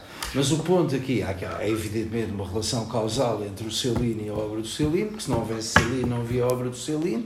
Não, não. ah, ah, não, claro. Uh, mas aqui estamos a dizer uma coisa mais forte que isso: é que tentar separar a, a, a obra da causa da obra, separar a obra da causa da obra, é às vezes parecido como separar a, pessoa dos seus rins.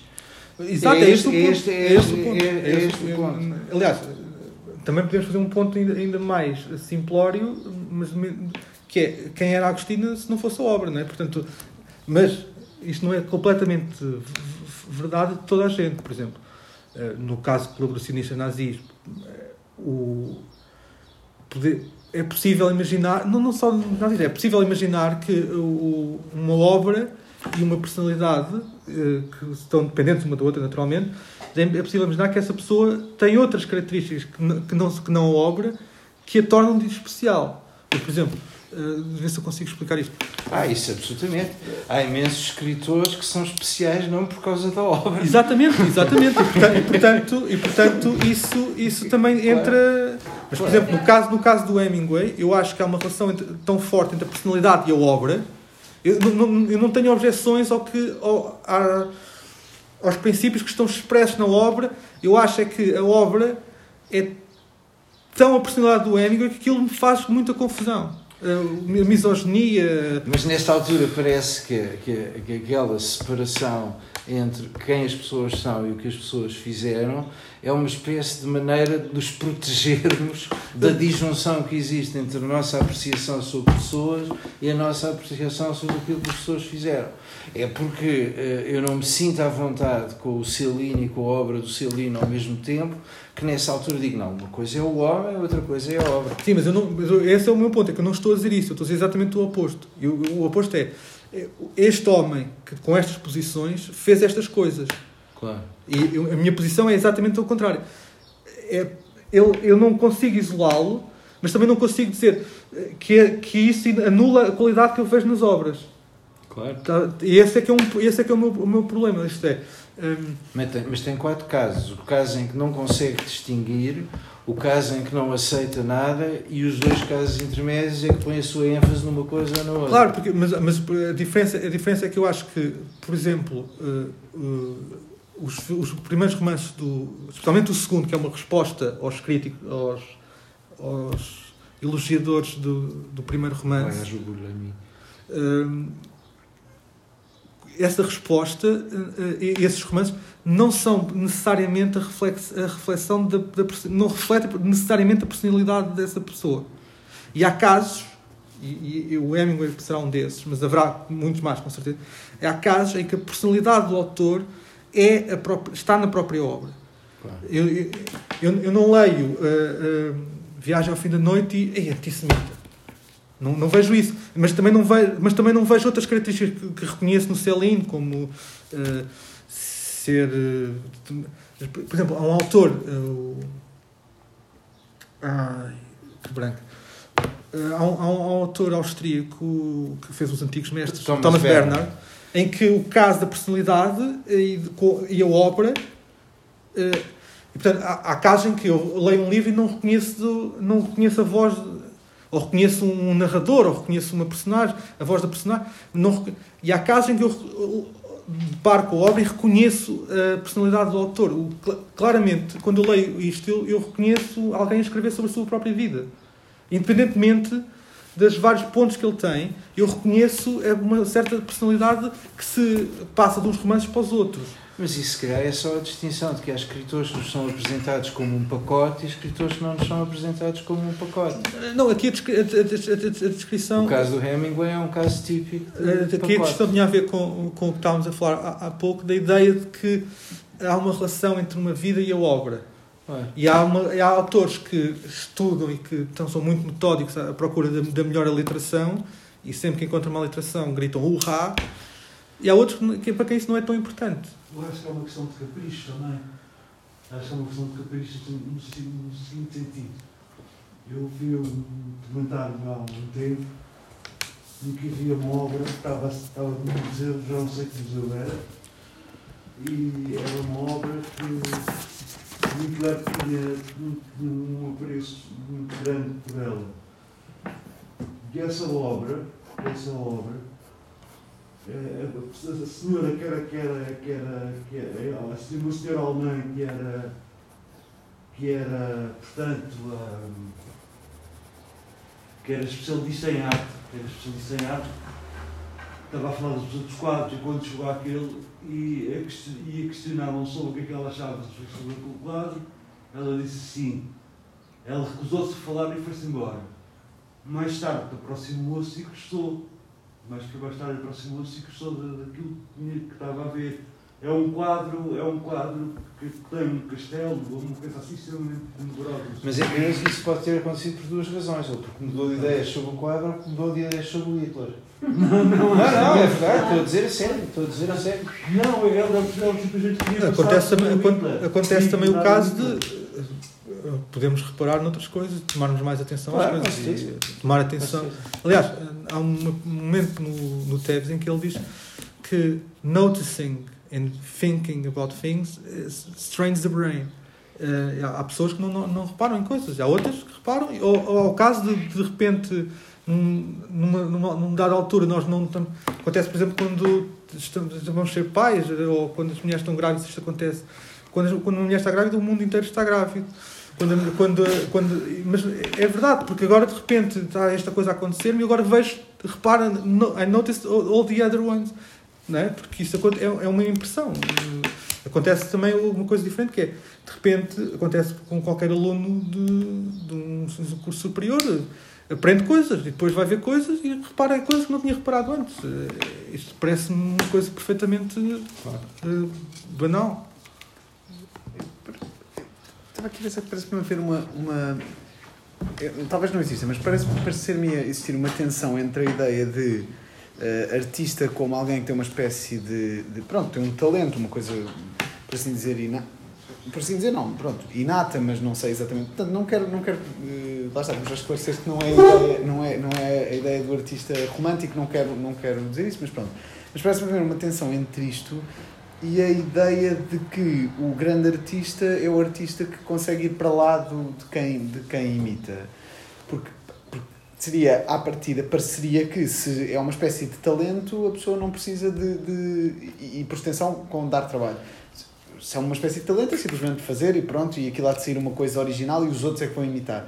E queria, ou seja, eh, tenho certeza que tens uma, uma maneira de explicar esta tensão e era para perceber melhor essa. essa... Uh, atenção a esta, é preciso, uh, talvez às vezes seja preciso requalificar talento.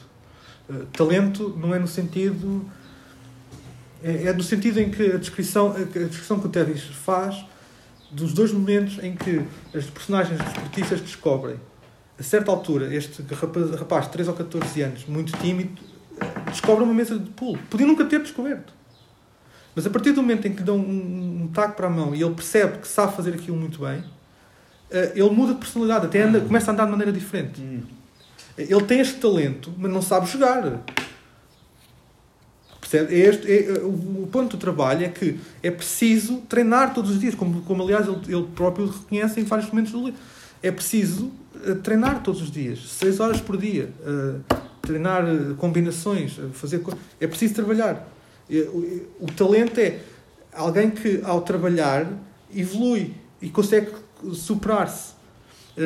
Há muitas. o problema aqui tem a ver com a descrição de talento, claro. Há muitas pessoas com talento para jogar. Eh, mas há, um momento em que alguém descobre que esse talento é eh, o define. E este é, é, é- é aqui que eu, estás a perceber? Eh, Mas este talento não, não é romântico nesse sentido. No- ah, eu agora, pá, estes sonetos é comigo. E acordo e faço meio assim. Não é isso. É trabalhar. E depois há a questão do trabalho, o que é que é trabalhar para fazer sonetos, não é? Eh, pá, ele tem que se aprender a fazer as canções, tem que, tem que ler eh, outros sonetos. Ninguém, ninguém, ninguém descobriu o soneto assim. É preciso copiar, Preciso copiar imitar. Uh, e isto também é trabalho, é uh, ler, procurar, rever. E depois, é claro que não podemos. Há um problema aqui que é nas personagens do desporto, o ser o melhor pode ser medido facilmente. É jogar com os melhores, ser campeão do mundo no xadrez, é ganhar ao Minnesota Fats. Podemos dizer, ah, não, ser realmente o melhor é ter mais dinheiro, ganhar mais dinheiro. Eh, podemos aqui afinar coisas. Na literatura isso não é assim. Na, na literatura, na pintura, eh, uma série de atividades em que isto, esta avaliação não se faz assim. Uh, e portanto, aqui, aqui isso é outra dificuldade. Como é, como, é que, como é que o Régio sabe que é o melhor? Não vai saber, nem, nem, sequer, nem, nem sequer interessa. Não é? Ele sabe que aquele é o talento dele e vai dedicar a vida dele, a, a, a sua vida é definida por aquele talento. E ele percebe isso. A velha casa é, é evidente, é evidente que qualquer pessoa que leia aquilo que ele percebe desde muito novo, segundo a descrição dele, que ele tem um talento para aquilo. Mas até o terceiro volume ele não escreveu eh, não vimos nada que ele tinha escrito, publicado, nem sequer vemos descrições dele a escrever o que quer que seja. Então, por vezes, ele terá pensado, se calhar, tinha errado a vida. Eh, eu não, não, não estou certo. Estamos a falar de uma obra de ficção. Eu não estou a falar do Régio no sentido. Eu estou a falar do Régio da obra. E, portanto, ele está a fazer uma obra que é claramente autobiográfica em certos sentidos, eh, mas que, que, não, que não interessa se é mesmo a biografia dele ou não. Não interessa. É a biografia intelectual no sentido. Ele, ele, ele está a, a, articular qualquer coisa que está na cabeça. Uh, e, a, e a que está na cabeça é que ele tem um certo talento que o separa de outras pessoas. De outras pessoas de um colégio interno que contavam com ele, que falavam com ele sobre livros de filosofia que liam. E de pessoas que querem ser escritores e que são escritores e que falam de literatura e que são modernistas e que querem. E ele percebe que, sempre que se confronta com estas pessoas, ele percebe que tem um certo talento que, que, que é diferente destas pessoas. Agora, eh, não, não é uma questão não é uma questão de medir quem é que é melhor, nem, não acho que seja isso que lhe interessa. Interessa-lhe perceber o que é que ele pode fazer com este talento que o define. Eh, e, este, e é, obviamente, depois os artistas, as dificuldades são óbvias, obviamente. E eu não, não, não tenho aqui a solução para elas. Nós estamos sempre a discutir, aliás, o que fazemos aqui é discutir autores, eu acabei de dizer que um dos maiores escritores do século XX, que não consigo ler um dos maiores escritores do século XX. Isso, isso não diz nada sobre o autor, é só sobre mim. E, isto, e o, o facto de eu pensar isto do Hemingway não quer dizer que ele não que o reduza no panteão. Eu, eu sei a importância que o Hemingway tem, eu percebo isso. O, o, é, é, é, circunstancial eu não, eu não gostar dele. Uh, mas claramente eu percebo que ele é um, é um dos melhores na, na, na sua área. E eu sei, e eu sei porque, eh, porque, porque li algumas coisas sobre isso, que ele também percebia isso, e claramente mais do que ninguém, e portanto, é a questão aqui é o que é que as pessoas uh, que percebem que têm este talento fazem com ele, e depois há uma coisa que é, que é circunstancial e é acidental, que é. Uh, pá, eu, eu sou o melhor jogador de golfe do mundo pá, tenho certeza, tenho um talento, mas nunca me cruzei com um campo de golfe. Claro. Acontece. Claro, claro, claro. E acontece, acontece com muita gente. Agora, estou a pensar em casos de fim de vida de pessoas que. Uh, estou a pensar, por exemplo, no Henry Roth, que escreveu um romance, uh, o primeiro romance dele que foi um grande sucesso a imitar o Joyce, e depois teve a vida toda sem escrever, até escrever quatro romances que são a coisa são a grande obra dele, são brilhantes. Você jogar os dados com Deus, não é? Como? É uma espécie de jogar os dados com Deus. Eu não, eu não sei se é jogar os dados com Deus, isso já é mais complicado. O que eu estou a dizer é que há, uma pessoa, há pessoas que, eh, no fim da vida, retrospectivamente, percebem que não fizeram aquilo para o qual tinham, para tinham talento. Por variadas, por variadas razões. Mas também, também pode, acontecer, pode acontecer em qualquer profissão, em qualquer carreira. Sim, mas por exemplo, uma coisa que me passou muito pela cabeça quando estava a preparar isso. Piloto, se for um, se for um piloto, se for um piloto que. Não, não, mas, mas vamos. Mas isso é um. todo o percurso para ser piloto, está a exercer a sua profissão e Não, de repente descobre que tem epilepsia ou uma coisa assim desse género. Sim, mas isso, isso é moral luck, não é? Moral luck. Isso é moral luck. Uh, mas há um. Eu, eu pensei muito num caso, porque, que é. Pá, o meu talento é ser canalizador. Podemos falar de um canalizador como artista. Tenho algumas dificuldades em pensar que sim, embora possa haver o caso do canaliza plumbers plumbers, né? que é, Claro. é O pá, está aqui canalizador um, dos canalizadores. canalizador claro. dos canalizadores. Mas eu não, e é possível imaginar que um canalizador teve uma ideia brilhante que renovou a canalização. Mas aí não lhe chamamos canalizador, chamamos, chamamos que Inventor? Eh, portanto, isto não, não há. Ser diligente e ser bom no trabalho que fazemos é uma questão moral, não é? Hum, eh, mas isso não quer dizer que seja artista. Não, não, é essa. há escritores que são muito bons a fazer o que fazem, nunca serão artistas, mas, mas são muito bons a fazer aquilo que fazem. E a dificuldade continua a ser o que é um grande artista. A pergunta continua completamente. E há o tal elemento de moral luck no meio. Não é? Claro, evidente. É, É, é moral luck. preciso é, saber fazer certas coisas e ter a ocasião para as vais- fazer. vais fazer, claro, claro. Ainda estou à espera do meu primeiro ti. Eu, eu, só uma pequena pergunta. Quem é o sobrinho do Quine? É um guitarrista punk nova-iorquino. Procura, vale a pena. Mas o nome. É o Quine. é- não me lembro do primeiro nome dele. Mas chama-se Quine. Chama-se Quine. Ah, ah, chama-se Quine, ok. Chama, chama. é, procura Quine, vai ao YouTube. Quine, Claro, Punk claro, e. Eu, eu não percebo porque é que ele é tão genial. Embora goste muito punk, Claro. não percebo nada de tocar guitarra. Muito obrigado. Nada, obrigado eu.